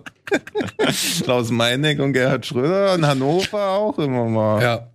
Ja, ich weiß, man kann zu Kevin Spacey sagen und halten, was man möchte. Der Mann ist umstritten und so weiter. Trotzdem ist es unbestritten, dass das ein guter Schauspieler war. Und wenn man sich davon freimachen kann, kann ich diesen Film vorsichtig empfehlen. Ist ein nettes, schönes Gespräch Hm. und Zeitzeugen, äh, sag ich mal, oder Zeitdokumente, sagen wir es mal Ich so. glaube auch ganz, also nicht wirklich ideale Vorbereitung, aber es kommt ja auch der Elvis-Film von Bess Lerman bald. Also ich glaube, es sind ganz gute, um schon mal sich so in den Elvis-Mut, Genau. Mut zu. um die Elvis-Mut zu bringen. So. So viel dazu. So viel zu den Mediathekentipps. Und jetzt haben wir noch die volle Palette an DVDs und Blu-rays. Und ich hoffe, wir haben noch genug Zeit, um da noch ein bisschen ausführlicher drüber, oder ein bisschen zu Ja, sprechen. also fast vier Minuten noch. Äh, vielleicht kriegen wir es noch ein bisschen gedehnt. Also noch, du musst, wann musst du weg? Hm? Wann musst du weg? Also es muss 17 Uhr muss ich Jackass gucken. Nochmal. Ach, dann haben wir doch Zeit. Haben wir ja noch. Zeit. Haben wir noch, äh, Wir ich, zeichnen ja morgens ab 6 Uhr auf, ist ja gerade erst mal 8.30 Uhr. Ich ja immer früher ich auf. dachte schon, oh Gott, oh Gott. Ja, nee, da ist ja noch Nee. wirklich einiges hin. So, was machen wir mal? Ähm, ein Film, den wir auch bei uns im Podcast vorgestellt haben, ist jetzt gerade frisch auf DVD und Blu-ray erschienen. Er heißt Planetarian Storyteller of the Stars. War für uns alle drei nicht so die Offenbarung, weil er doch schon relativ handelsüblich ist, kann man das sagen? Ja, konventionell. Konventionell. Ja. Also jetzt nicht mal im negativen Sinne, Nein. aber es ist halt so, hey, wenn man 100 Animes pro Jahr guckt, dann kommt es auf den, schadet der auch nicht mehr, aber wenn man so selektiver guckt oder irgendwas, ja, Also würde ich eher den Jujutsu Kaisen gucken. ja, irgendwas abwechslungsreicheres sehen möchte, weil der sich halt dann schon sehr lange an Oh, der Service-Roboter. durch, ja, das, das, das ist der Service-Roboter. Ja. Ja, also es geht, Also, Es geht um eine Endzeit, die ist ziemlich am Arsch. Äh, In einer letzten Kolonie finden drei junge Kinder einen älteren Mann, der lag im Schnee. Und es stellt sich heraus, das ist ein sogenannter Mann der Sterne, also ein Astronom. Und der erzählt diesen drei Kindern seine Lebensgeschichte, wie er zum Beispiel halt eben dazu gekommen ist, dieses ganze Wissen über die Sterne anzuhäufen oder zu erfahren. Nämlich er war schon als die Endzeit existierte, auf der Suche nach irgendwelchen Ersatzteilen und, und Nahrung und so weiter und hat dabei halt ein Planetarium gefunden, in dem noch ein Service-Roboter seinen Dienst verrichtet hatte. Dass der halt aussieht wie so ein Anime-Mädchen, ist, glaube ich, im Dienst der Sache. Kann man sich dran stören oder halt auch nicht. und ja, ey, das ist ein Film, dem, dem will man nichts Böses, ne? Ja. Der macht ja jetzt nicht großartig was verkehrt. Er ist halt einfach irgendwie einer von sehr vielen. Er ist halt Das nicht so spek spektakulär, wie, wie er gerne wäre, vor allem. ja, er Also ist halt die- so gediegen er, er, will, erzählt. er, will sehr, er will sehr groß wie eine Story, eine Welt aufmachen, aber es ist halt gar nicht so pompös, wie er es gerne irgendwie hätte. Ja, vor allen Dingen verliert er das dann irgendwann auch aus den Augen und will halt wieder so eine emotionale Story erzählen. Also Worldbuilding wird halt auch mal kurz etabliert und dann wird eine Story erzählt, die halt in jedem anderen Setting auch Ja, ja, stattfinden genau. könnte, also diesen biologischen und nuklearen Krieg, weil, weil gleich Einer reicht nicht, genau. einer reicht nicht, da wird halt gleich da ein Setting etabliert, was dann aber eigentlich auch egal ist, also es könnte eigentlich überall spielen. Ja. Und das ist halt schade, aber Aber ja, also ja. Der hat auch schon einige Jahre auf dem Buckel. Das ist natürlich wieder, 16 kam der. Genau, das Ja. ist wieder das Dilemma. Der kommt jetzt nach sechs Jahren erst zu uns. Ich denke mal, wenn der vor ein paar Jahren erschienen wäre, hätte er wahrscheinlich auch ein deutlich, eine, deut eine größere Ja, Aufmerksamkeit. Also kann man echt machen, aber ist Ja. nichts, wo ich jetzt so sagen würde, Highlight, hey, ja. bitte gucken. Genau. So, dann kommt Spirit Walker, den hatten wir hier schon mal per Trailer. Da geht es um einen Mann, der alle paar Stunden im Körper eines, alle zwölf Stunden im Körper eines anderen Menschen aufwacht. Da hatten wir hier mal den Trailer gezeigt. Der ist heute als, äh, oder der kommt ab morgen, glaube ich, auf DVD. Am Freitag, ja, genau. Ja. Am Freitag. Ähm, kann man mal erwähnen. Ich fand ihn oder? super. Ja, Ich mag den ja super gern.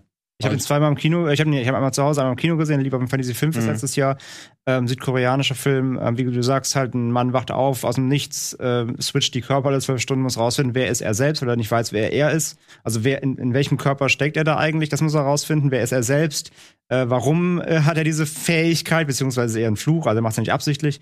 Und äh, ja, wer ist dafür verantwortlich, was, was für ein Konstrukt steckt er da eigentlich? Also mehr, muss mehr auf mehreren Ebenen halt ein Rätsel lösen. Dabei gibt's äh, harte Handkanten-Action und auch nicht Faustkämpfe, ein paar Schießereien, ziemlich hart hier und da. Typische koreanische Thriller-Härte drin. Ich fand den richtig gut. Ich mag den wirklich gerne. Ge- Optisch eh super. Südkoreanischer Standard mittlerweile ja eh sehr, sehr äh, hochwertig. Ähm, von mir richtige harte Empfehlung. Ich fand den wirklich gut. ja, cool. Ich, ich habe immer noch Bock auf den. Ja, ich auch. Ja. So, dann haben wir auch einen Film, den hatten wir schon mal in Folge 314 und ich glaube sogar in der gleichen Konstellation besprochen. Dinner in America, a Punk Love Story über ein Mach ich gleich das Herz nochmal. den fand ich ja großartig. ja, Ich- über ein spleeniges Mädchen, die halt einen echten, was man so sagen, einen echten Krawall, Krawallpunker. ja, Krawallpunker kennenlernt und sich mit einer Beziehung zu ihm so ein bisschen auch vom Elternhaus lösen möchte. Ja. Und das führt halt zu der einen oder anderen Komplikation. Ich fand den so gut. Der, Ja. ist, der, ist, der ist herzlich, der ist laut, der ist mal leise, der ist, wie du sagst, der ist spleenig. Der Film an sich ist auch sehr spleenig, aber er hat so liebenswert spleenig. Das ist halt ein typisches Ding. Äh, sie halt komplett so behütet, ne, sieht irgendwie mit, mit 15 noch aus, wird irgendwie von, von ihren, von ihren Eltern eingekleidet und ähm, ist aber heimlich halt Punk-Fan und äh, trifft halt ihn, äh, der äh, halt in einer Band auch spielt und äh, ist natürlich voll hin und weg von ihm, weil sie jetzt mal so einen echten Musiker und Rowdy kennenlernt und verknallen sich halt in ihn und geil. Wirklich, äh, Coming of Age, me, also natürlich nicht sowas wie Bomb City, ne? Also der, ist- der ist, der ist deutlich lighthearteter, aber hat auch tatsächlich äh, ziemlich da hier, sagen wir, Eske-Momente, wo es, wo es wirklich auch um so seine, seinen Stand in der Zivilgesellschaft so ein bisschen geht. Aber also ich fand den, ich fand den herzlich, fand den teils lustig, teils einfach ähm, ja schon dramatisch schön irgendwie. Ähm, hat mir sehr, sehr gut gefallen. Fand ich wirklich rund. Mit einem, ein sehr geiler Song, dann ist leider nirgendwo irgendwie gibt zu streamen oder so. Sie singt halt einen Song, den er halt, also er spielt die Musik, sie singt dann dazu. Ähm, und der Song ist mega geil, aber den gibt's nirgendwo. Den gibt's, Den gibt's nirgendwo? Nein. Okay, schade. Ja. Auch ein Film, über den wir schon mal gesprochen haben, ich glaube auch im Rahmen des Podcasts, The Paper Tigers, kommt jetzt Äh, am 25.03. raus. Lief ja ein Filmfest Kampfsportfilm äh, über drei ehemalige, sag ich mal, Kung-Fu-Profis oder Kampfsport-Profis, die aber jetzt alle irgendwie in die Jahre gekommen sind. Und ja, feststellen oder erfahren müssen, dass ihr ehemaliger Meister, dass der gestorben ist. Und sie glauben nicht so richtig, dass das wirklich mit natürlichen Dingen zu tun hat oder dass das natürliche Ursache war und deswegen ja, begeben sie sich noch mal auf ein Abenteuer und müssen feststellen, dass ihre Körper längst nicht mehr so agil und und schlagkräftig und vor allem auch so schmerzresistent sind, wie sie mal einst waren. Und trotzdem schafft es dieser Film, ein paar echt äh, schöne Kampfszenen auch irgendwie zu inszenieren, die halt eben dem Alter, den körperlichen Fähigkeiten und den Darstellern irgendwie angepasst wurden. Aber der Film eine schöne Hommage an, an sehr viele Kampfsportfilme Ja. und hat's Herz am rechten Fleck und ist lustig. Ja. Macht Bock. Also der ist sehr liebenswert. Ja. Er war ein bisschen zu lang. Ähm, geht für auch gut zwei Stunden. Verliert hinten raus ein bisschen irgendwann so das Momentum, dann ist es irgendwann doch auserzählt, wenn halt ähm, der, der eine der drei Kollegen halt mal wieder kämpfen will und ist nach Mhm. zwei Sekunden außer Atem, weil er halt mittlerweile ein bisschen übergewichtig ist und nicht mehr eben so fit wie früher. Das erzählt sich immer ein bisschen aus. Aber hier hat der Kampf mit diesem, diesem Schwimmbecken, diesem leeren, ist super gute Gags drin, ganz herzliche und da so ein paar bedeutungsschwangere ähm, Dialoge, die aber irgendwie ganz cool sind, so ein bisschen rückbesinnen auch, ne? Was zählt mittlerweile eigentlich? Was war uns früher mal wichtig, dies, das? Ähm, wie gesagt, geht hinten so ein bisschen Luft aus, aber einfach auch sehr sympathisch. Das war ja auch echt so ein Indie-Ding, ne? Hat ja nicht viel Budget, glaube ich, und so. Also Sollte dafür, man auch. dafür echt sympathisch, ja. Der Cobra Kai äh, mochte, Ja, der, Ja, genau. der könnte, glaube ich, hier auch wirklich Spaß mit haben. Mhm. So, was haben wir noch? Ähm, ach, kurz eine, eine Serienempfehlung ist jetzt auch gerade auf DVD und Blu-ray erschienen oder erscheint jetzt am Freitag.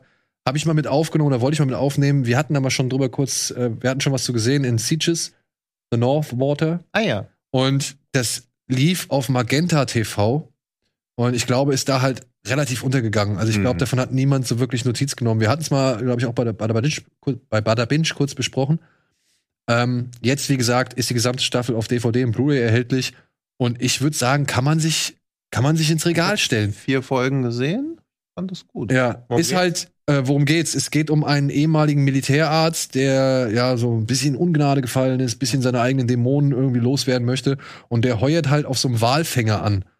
Und, und äh, reist halt, oder beziehungsweise fährt mit diesem Walfänger hoch und an Bord passiert aber dann ein Mord. Mhm. Und äh, man soll, oder sie wollen halt rausfinden, oder es wird unter anderem, soll geklärt werden, wer diesen Mord begangen hat. Und es spricht sehr viel dafür, dass es der Mart, der erste Mart und sein, sein Kompagnon waren, Mhm. gespielt von Colin Farrell. Und wie heißt der andere? Auch Namen leider Ja, vergessen. aber Aber Colin Farrell wird halt die ganze Zeit schon so als so komplett loose kennen, so leicht am Rande des Wahnsinns und Psychopath gezeichnet. Und es zieht halt schon so eine krasse Spannung daraus, dass sie ja quasi auf dem Boot mit ihm gefangen sind. Nee, also nicht okay. so nicht so so Rorschach-mäßig, wo er auch so sagt, ey, ich bin nicht im Knast mit euch, ihr seid im Knast mit ja. mir. So in der Art so ein bisschen, hat geile Aufnahmen und und hat halt auch so ein bisschen diese also doof zu vergleichen, weiß ich, aber es fühlt sich irgendwie wie ein Western an, finde ich. Ja. Weil auch so, so lange dann halt natürlich alles, alle natürlich nur Männer, alle sind so hart, können nicht über ihre Gefühle sprechen, irgendwie steht irgendwas im Raum. Teilweise hat es auch so ein bisschen fast schon so Mystery-Anleihen, weil halt nicht so ganz klar wird, warum dieser Mord überhaupt passiert ist. Mhm. Und ja, und Colin Farrell ist ey, halt, Colin Farrell ist so asozial. ja, Also der ist der wirklich, der nimmt sich so ein und ist Ja. irgendwie so ein so ein Unruhepol. Also immer wenn Mhm. der irgendwie mit irgendjemandem im Raum tritt, kriegst du Angst. Ja. Ja. Und halt diese komplett unwirtliche Landschaft. Also das halt Mhm. so, man ist halt froh, dass man mal auf einer Eisscholle ist, weil wärmer wird's hier nicht. Ja, Und- okay. Begleiterscheinung halt ist äh, teuerste BBC-Serie aller Zeiten, weil sie halt wirklich am 81. Was ist Ja. das, Breitengrad? Breitengrad. Breitengrad gedreht haben. Ähm, das ist wohl so weit nördlich wie bisher keine TV-Produktion. Also Oh, die waren halt wirklich Hinter bei den. Kiel noch. ja, das kenne Für, ich. für euch. Ja, ja. Das erzählen die keinem, ja, schön. Also, ich habe jetzt hab da mal einen Trailer von gesehen, aber sonst gar nichts davon gehört. Ja, ist halt, Magenta TV ist halt so das Apple TV Von Deutschland. Also wenn du, auch da, kann- auch da kann man leicht man Sachen verstecken, wenn sie verstecken, ja. keiner finden soll. Ja, Ja. ja, ja. So, dann Kann, haben wir. kannst du dein JGA JGA-Video hochladen. Ja. Ja. Da Dann haben wir noch eine Neuauflage von einem Affen-Horror-Klassiker, nämlich Shakma von Natur aus aggressiv, wird jetzt über Great Movies und Lighthouse angeboten. Ja, es geht um Killer-Pavian, was soll man sagen? Ja, haben auf, sie irgend auf Netzkino heißt der auch der Killer Pavian.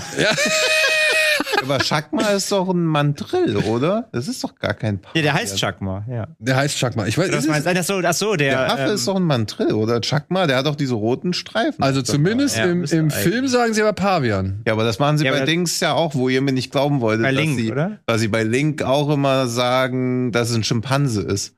Sagen die im Film auch, obwohl er ein Orang-Utan ist. Wahrscheinlich ist das so, vielleicht hat man 1986 in Deutschland Noch keine nur eine Ahnung, einzige, da, da, da, da, Da war ein Affe noch ein Affe. da kannten wir das ja gar nicht. Da genau, gab's halt, da gab's doch keine. da gab's halt diesen riesengroßen Schimpansen King Kong Ja.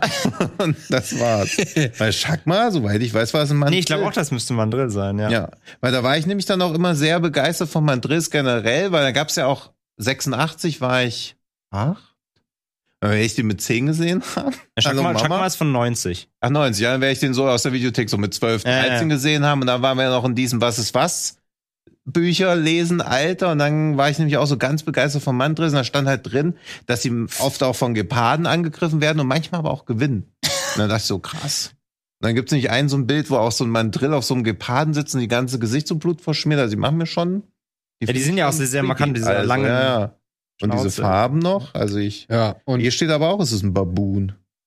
ihm wurde halt als Teil eines Uni-Experiments ein Teil in Gehirn eingepflanzt, beziehungsweise er hat irgendwie so eine Art Tonikum ins Ja, Gehirn. so ein Serum, was ihn so ein irgendwie. Serum, Ja. was ihn eigentlich weniger aggressiv machen soll. glaub Ja, erinnert ein bisschen an die Grundlage von Deep Blue Sea auch, wo sie die Haie intelligenter Ja. machen wollen, wegen Kampf gegen Alzheimer. Und natürlich, wenn man, mit der, wenn man mit der Natur und Pavian rumfuscht, äh, passiert das Gegenteil. Und dieser Affe läuft amok. Und dezimiert einen Studenten oder eine Studentin nach der Während anderen. sie LARP spielen. Während sie Lab spielen, genau. Sie haben dieses komische Computerspiel, das sie in ihren Unigängen spielen. Und ähm, Das ist auch so. ey Leute, Ja, ihr könnt euch den Film auch auf Netzkino angucken. Aber ich, Kostenlos, ja. wir sagen gleich dazu, die Synchronisation ist grauenhaft. Porno also wirklich, Also wirklich, das ist Porno. Ich habe Softpornos gesehen, die hatten bekanntere Stimmen, so, ja. Und ähm, die hatten auch engagiertere Stimmen, sagen wir es mal so. Und Ey, wie lang, also die, die, die, die, die Synchrostimme von dem Haupt, von dem Hauptdarsteller, von dem männlichen, wie gelangweilt der klingt. Also unfassbar. Das ist auch schon Arbeitsverweigerung. wirklich sogar. Ist das eine neue Synchro? Ist Nee, nee, nee. Also also auf Netzkino ist auf jeden Fall die alte, weil äh, Netzkino hatte wirklich die alte 4 zu 3 VHS-Version. Ja. Dunkleres, dunkleres Bild als bei AVP 2, wo nichts erkennst. Du erkennst den Affen gar nicht, weil der nur im Dunkeln rumrennt. ähm, und wirklich die unterste Pornosynchro. Ich weiß halt jetzt nicht, wer kommt jetzt am- als Re-Release. Und ich weiß halt nicht, ob sie da dran gegangen sind, weil äh, als Screener kam halt die Netzkino-Version zurück, nachdem wir die angefragt hatten. Und ähm, deswegen, ich, ich, ich weiß nicht, ob sie die überarbeitet haben, aber die alte ist wirklich katastrophal. Ja, aber mich hat er damals, also die Synchro hat mich nicht abgeschreckt. Nee, damals mich auch nicht, aber jetzt fällt es halt so richtig hart jetzt fällt auf, sie halt so. wirklich hart auf. Aber ich muss auch sagen, jetzt, ich habe mir den Anfang nochmal angeguckt. Ein Affenhorrorfilm jetzt bekommen. Ja, Der, eben, also der ist schon bedrohlich. Wenn er Ja. immer diese Türen so aufrappeln will und so, ist schon geil auch wie er gedreht Und- ist. halt wirklich im F echten Affen halt. Genau, die Szenen mit dem echten Affen, Ja. wenn der Amok läuft, das ist schon, das macht schon Der Angst. dreht da richtig auf, ja, ja. Also. Das, das funktioniert halt. Es ist, wie gesagt, ein bisschen lächerlich, dieses, dieses Lab-Spiel, weil die auch noch so verkleidet sind und rennen da in diesem Labor rum. Denkst du, was macht ihr da eigentlich? Und klar sind sowas ein bisschen doofe Szenen. Da steht irgendwie unten ein Auto, da wartet jemand irgendwie auf sie und das Fenster ist offensichtlich irgendwie offen. Sie könnte es halt aufmachen, macht sie aber nicht und ruft runter, weil das Auto der Frau ist auch auf, die guckt auch so hoch, weil die halt da oben gefangen sind. Was macht sie? Leuchtet mit einer Taschenlampe runter, macht so Blinkzeichen und die Frau unten so, aber dann halt nicht und fährt weg.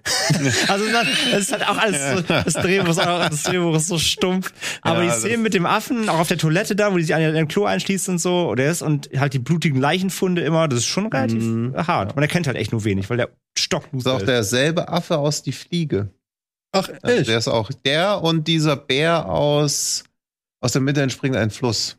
Aber also guck mal. So die einzigen Filmtiere, die in Meer oder die ich jetzt so kenne, die in Meer sein. Und dann sieht man ja, was es eigentlich für ein liebes Tier war, weil wenn ich mich recht erinnere, gibt's in die Fliege diese schöne Szene, wo der Affe ihn so schön umarmt, ne? Ja. Mhm. ja, es ist alles so, als ob sie für einen Film teilweise Leute oder Tiere dazu bringen, bestimmte Sachen zu machen.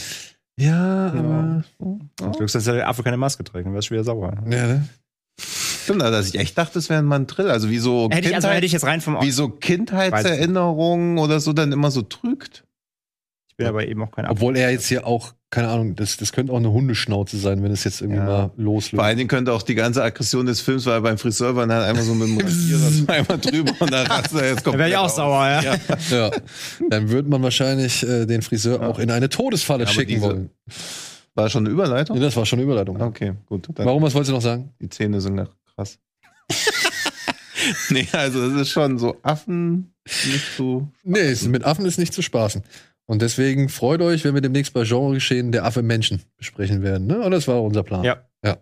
Gut, so. Jetzt kommen wir zu einer weiteren Neuauflage, beziehungsweise zu einer, ja, zu einem Re-Release eines Horror-Klassikers. Kann man das? Eines Reden wir nochmal über Schakma? Nee, wir reden über Evil Dead Trap. Ah, okay. Ja. Ja. Hier geht es um eine junge. gut. Es geht um eine junge Fernsehredakteurin, die kriegt ein Video zugespielt, auf dem ein grausamer Mord zu sehen ist. Und sie möchte jetzt erforschen, ob dieses Band echt ist oder ob es sich um einen ja, gut gemachten Fake handelt. Und ja, kommt auf die Spur und landet am Ende in einem Lagerhaus, was ist, oder, oder Fabrikgelände oder sonst irgendwas. Ja. Und muss ich jetzt halt damit äh, abfinden, dass dieses Lagerhaus oder dieses Fabrikgelände eben die Todesfalle des Killers ist, der dieses Videoband geschickt hat. Und die werden da alle reihenweise durch sehr schräge Ja, Szenarien gescheucht. bindungsreich auf jeden Ja, Fall. erfindungsreich. Ich kann leider nicht sagen, ob das hier eine restaurierte Fassung ist oder ob das tatsächlich auch ungeschnitten ist. Der Film war lange Zeit. ungeschnitten. Der ist ungeschnitten? Also wirkt ungeschnitten, ja. Cool. Das ist doch schon mal gut. Ja. Das ist doch Das schon ist ein mal gut. neues Master auf jeden Fall. Also er ist nicht jetzt neu gemastert für den Release, aber es ist ein neueres Master. Ich glaube, aus dem Ausland. Ich glaube, weiß ich nicht genau woher. Also sie haben irgendein ausländisches Master liz- liz- lizenziert. Er wurde schon mal die letzten Jahre irgendwo schon mal remastert. Ja. Galt lange Zeit immer nur als Geheimtipp, beziehungsweise wurde immer nur so bei den, bei den entsprechenden Leuten, die sich halt mit solchen Filmen auch echt schwer auseinandersetzen. Auf jeder Filmbörse halt, findest Ja, auf jeder Filmbörse, ne? Ja. Aber wurde hoch gehandelt. Ja. Der hatte ja schon wirklich äh, horrende Preise äh, erzeugt. Ja. Und jetzt Natürlich endlich. auch den, durch den Titel, also Evil Dead Trap. Hm. Da kannst du früher, gerade Prä-Internet, Leute noch gut reinlegen, auch mit auch. Jetzt durch das Re-Release ist natürlich André Hackers Altersvorsorge nichts mehr wert. Das, das ist je, jedes Jahr mittlerweile. Das vom Index, das nicht mehr beschlagt, dann denkst du ganz jetzt so, alles klar, der kommt weg. Aber ich freue mich drauf, weil ich habe den bis, ich kenne den nur von VHS Ja. und äh, ich freue mich darauf, den jetzt mal wiederzusehen und habe den halt schon lange nicht mehr gesehen Mhm. und dementsprechend hoffe ich, dass der der Jallo-eske Zauber, den dieser Film einst mal hatte, ob der noch erhalten geblieben ist. ja. Gut möglich. Man, man, man, man sieht halt auch an dem Plakat, also er könnte, der deckt ja eine Bandbreite von 60 Jahren ab, wann das, wann der Film entstanden sein könnte. Das ist so komplett Ja, es gibt- nicht also, einschätzbar. Das ist ja auch der neue Trend halt, ne, für die neueren Releases jetzt mal Mediabooks und so, also neue Cover zeichnen zu lassen. Und man muss halt einfach sagen, da gibt's halt Verleiher, die haben da halt bessere Künstler an der Hand und andere halt, naja. Aber ich Ähm. finde, wie die, wie lang das, also wie es schon aussieht wie eine helle Bade, fast das Messer, wie es halt so äh, realistisch aussieht, aber gleichzeitig halt auch irrsinnig lang, das gefällt mir schon ganz gut. Er ist sehr, ist, ist sehr irrwitzig. Aber so ist der Film ja auch. Also der Film ist ja Ja. auch so ul- ultra äh, kunterbunt, so was da alles passiert. Ein, ein, ein Potpourri an, an Abstrusitäten und Gewalt und äh, ja.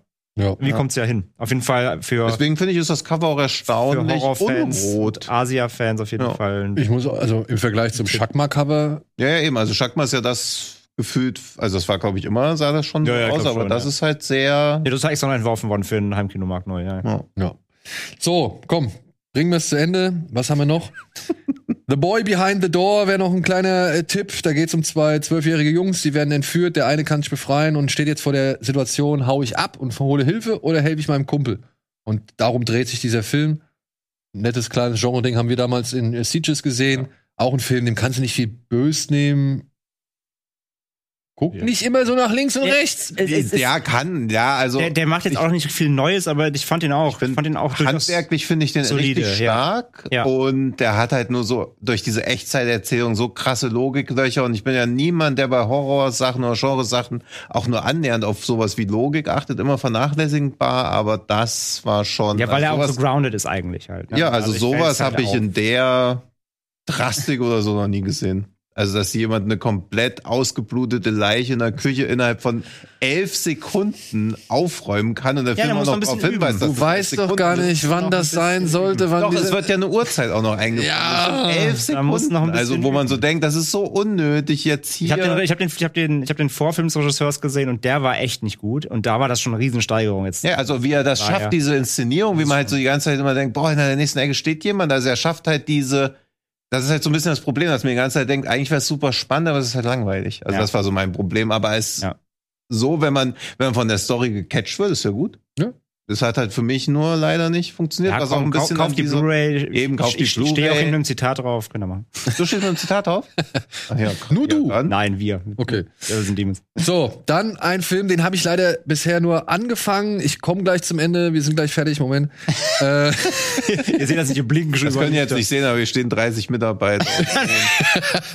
Wird spät. ähm, Den habe ich noch angefangen, aber ich muss sagen, allein der Anfang, der ist mir schon schwer an die Nieren gegangen. Er heißt Platzspi Platzspitz Baby.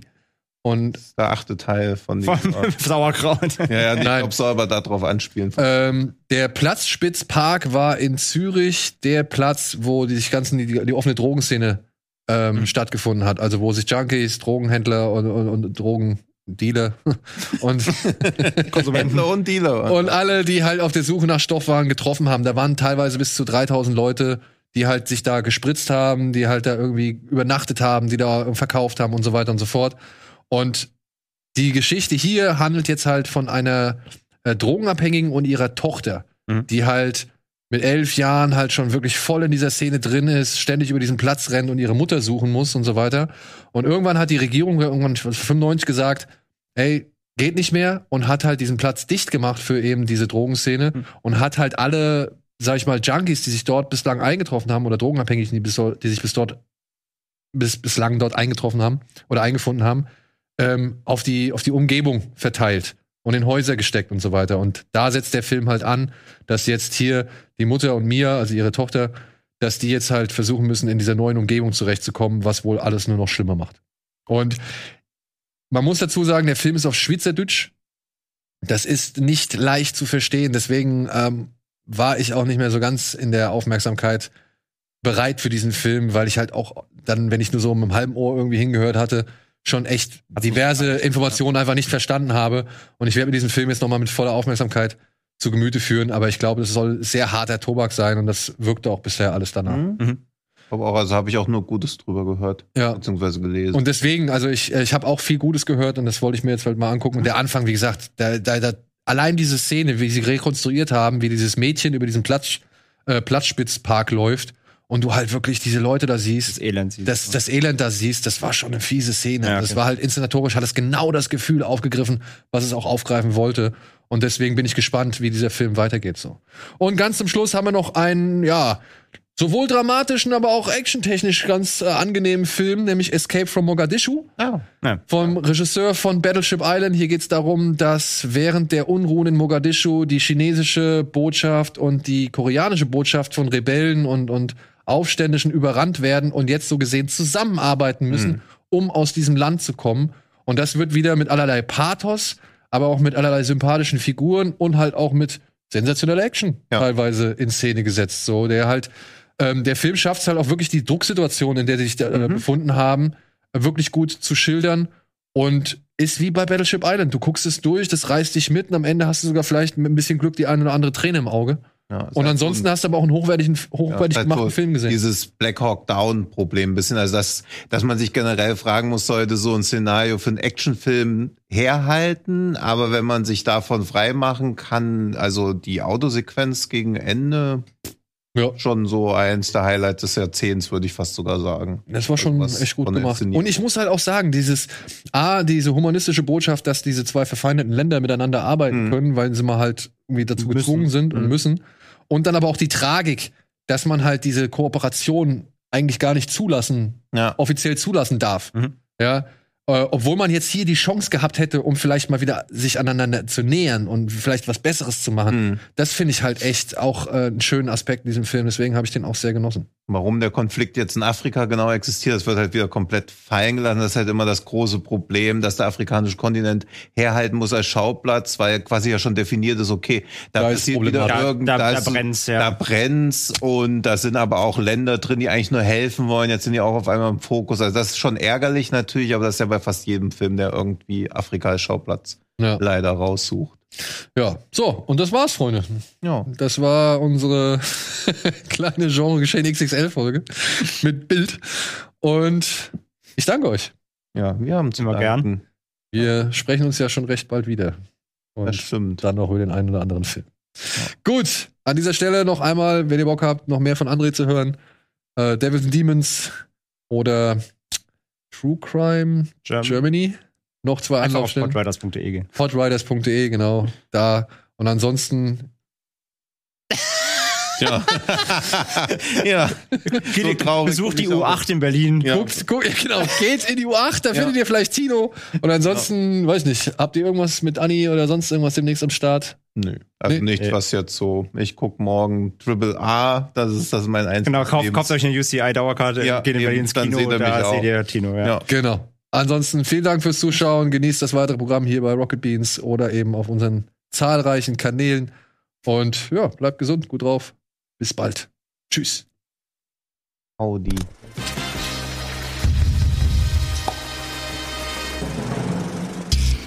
Diese Sendung kannst du als Video schauen und als Podcast hören. Mehr Infos unter rbtv.to/kinoplus.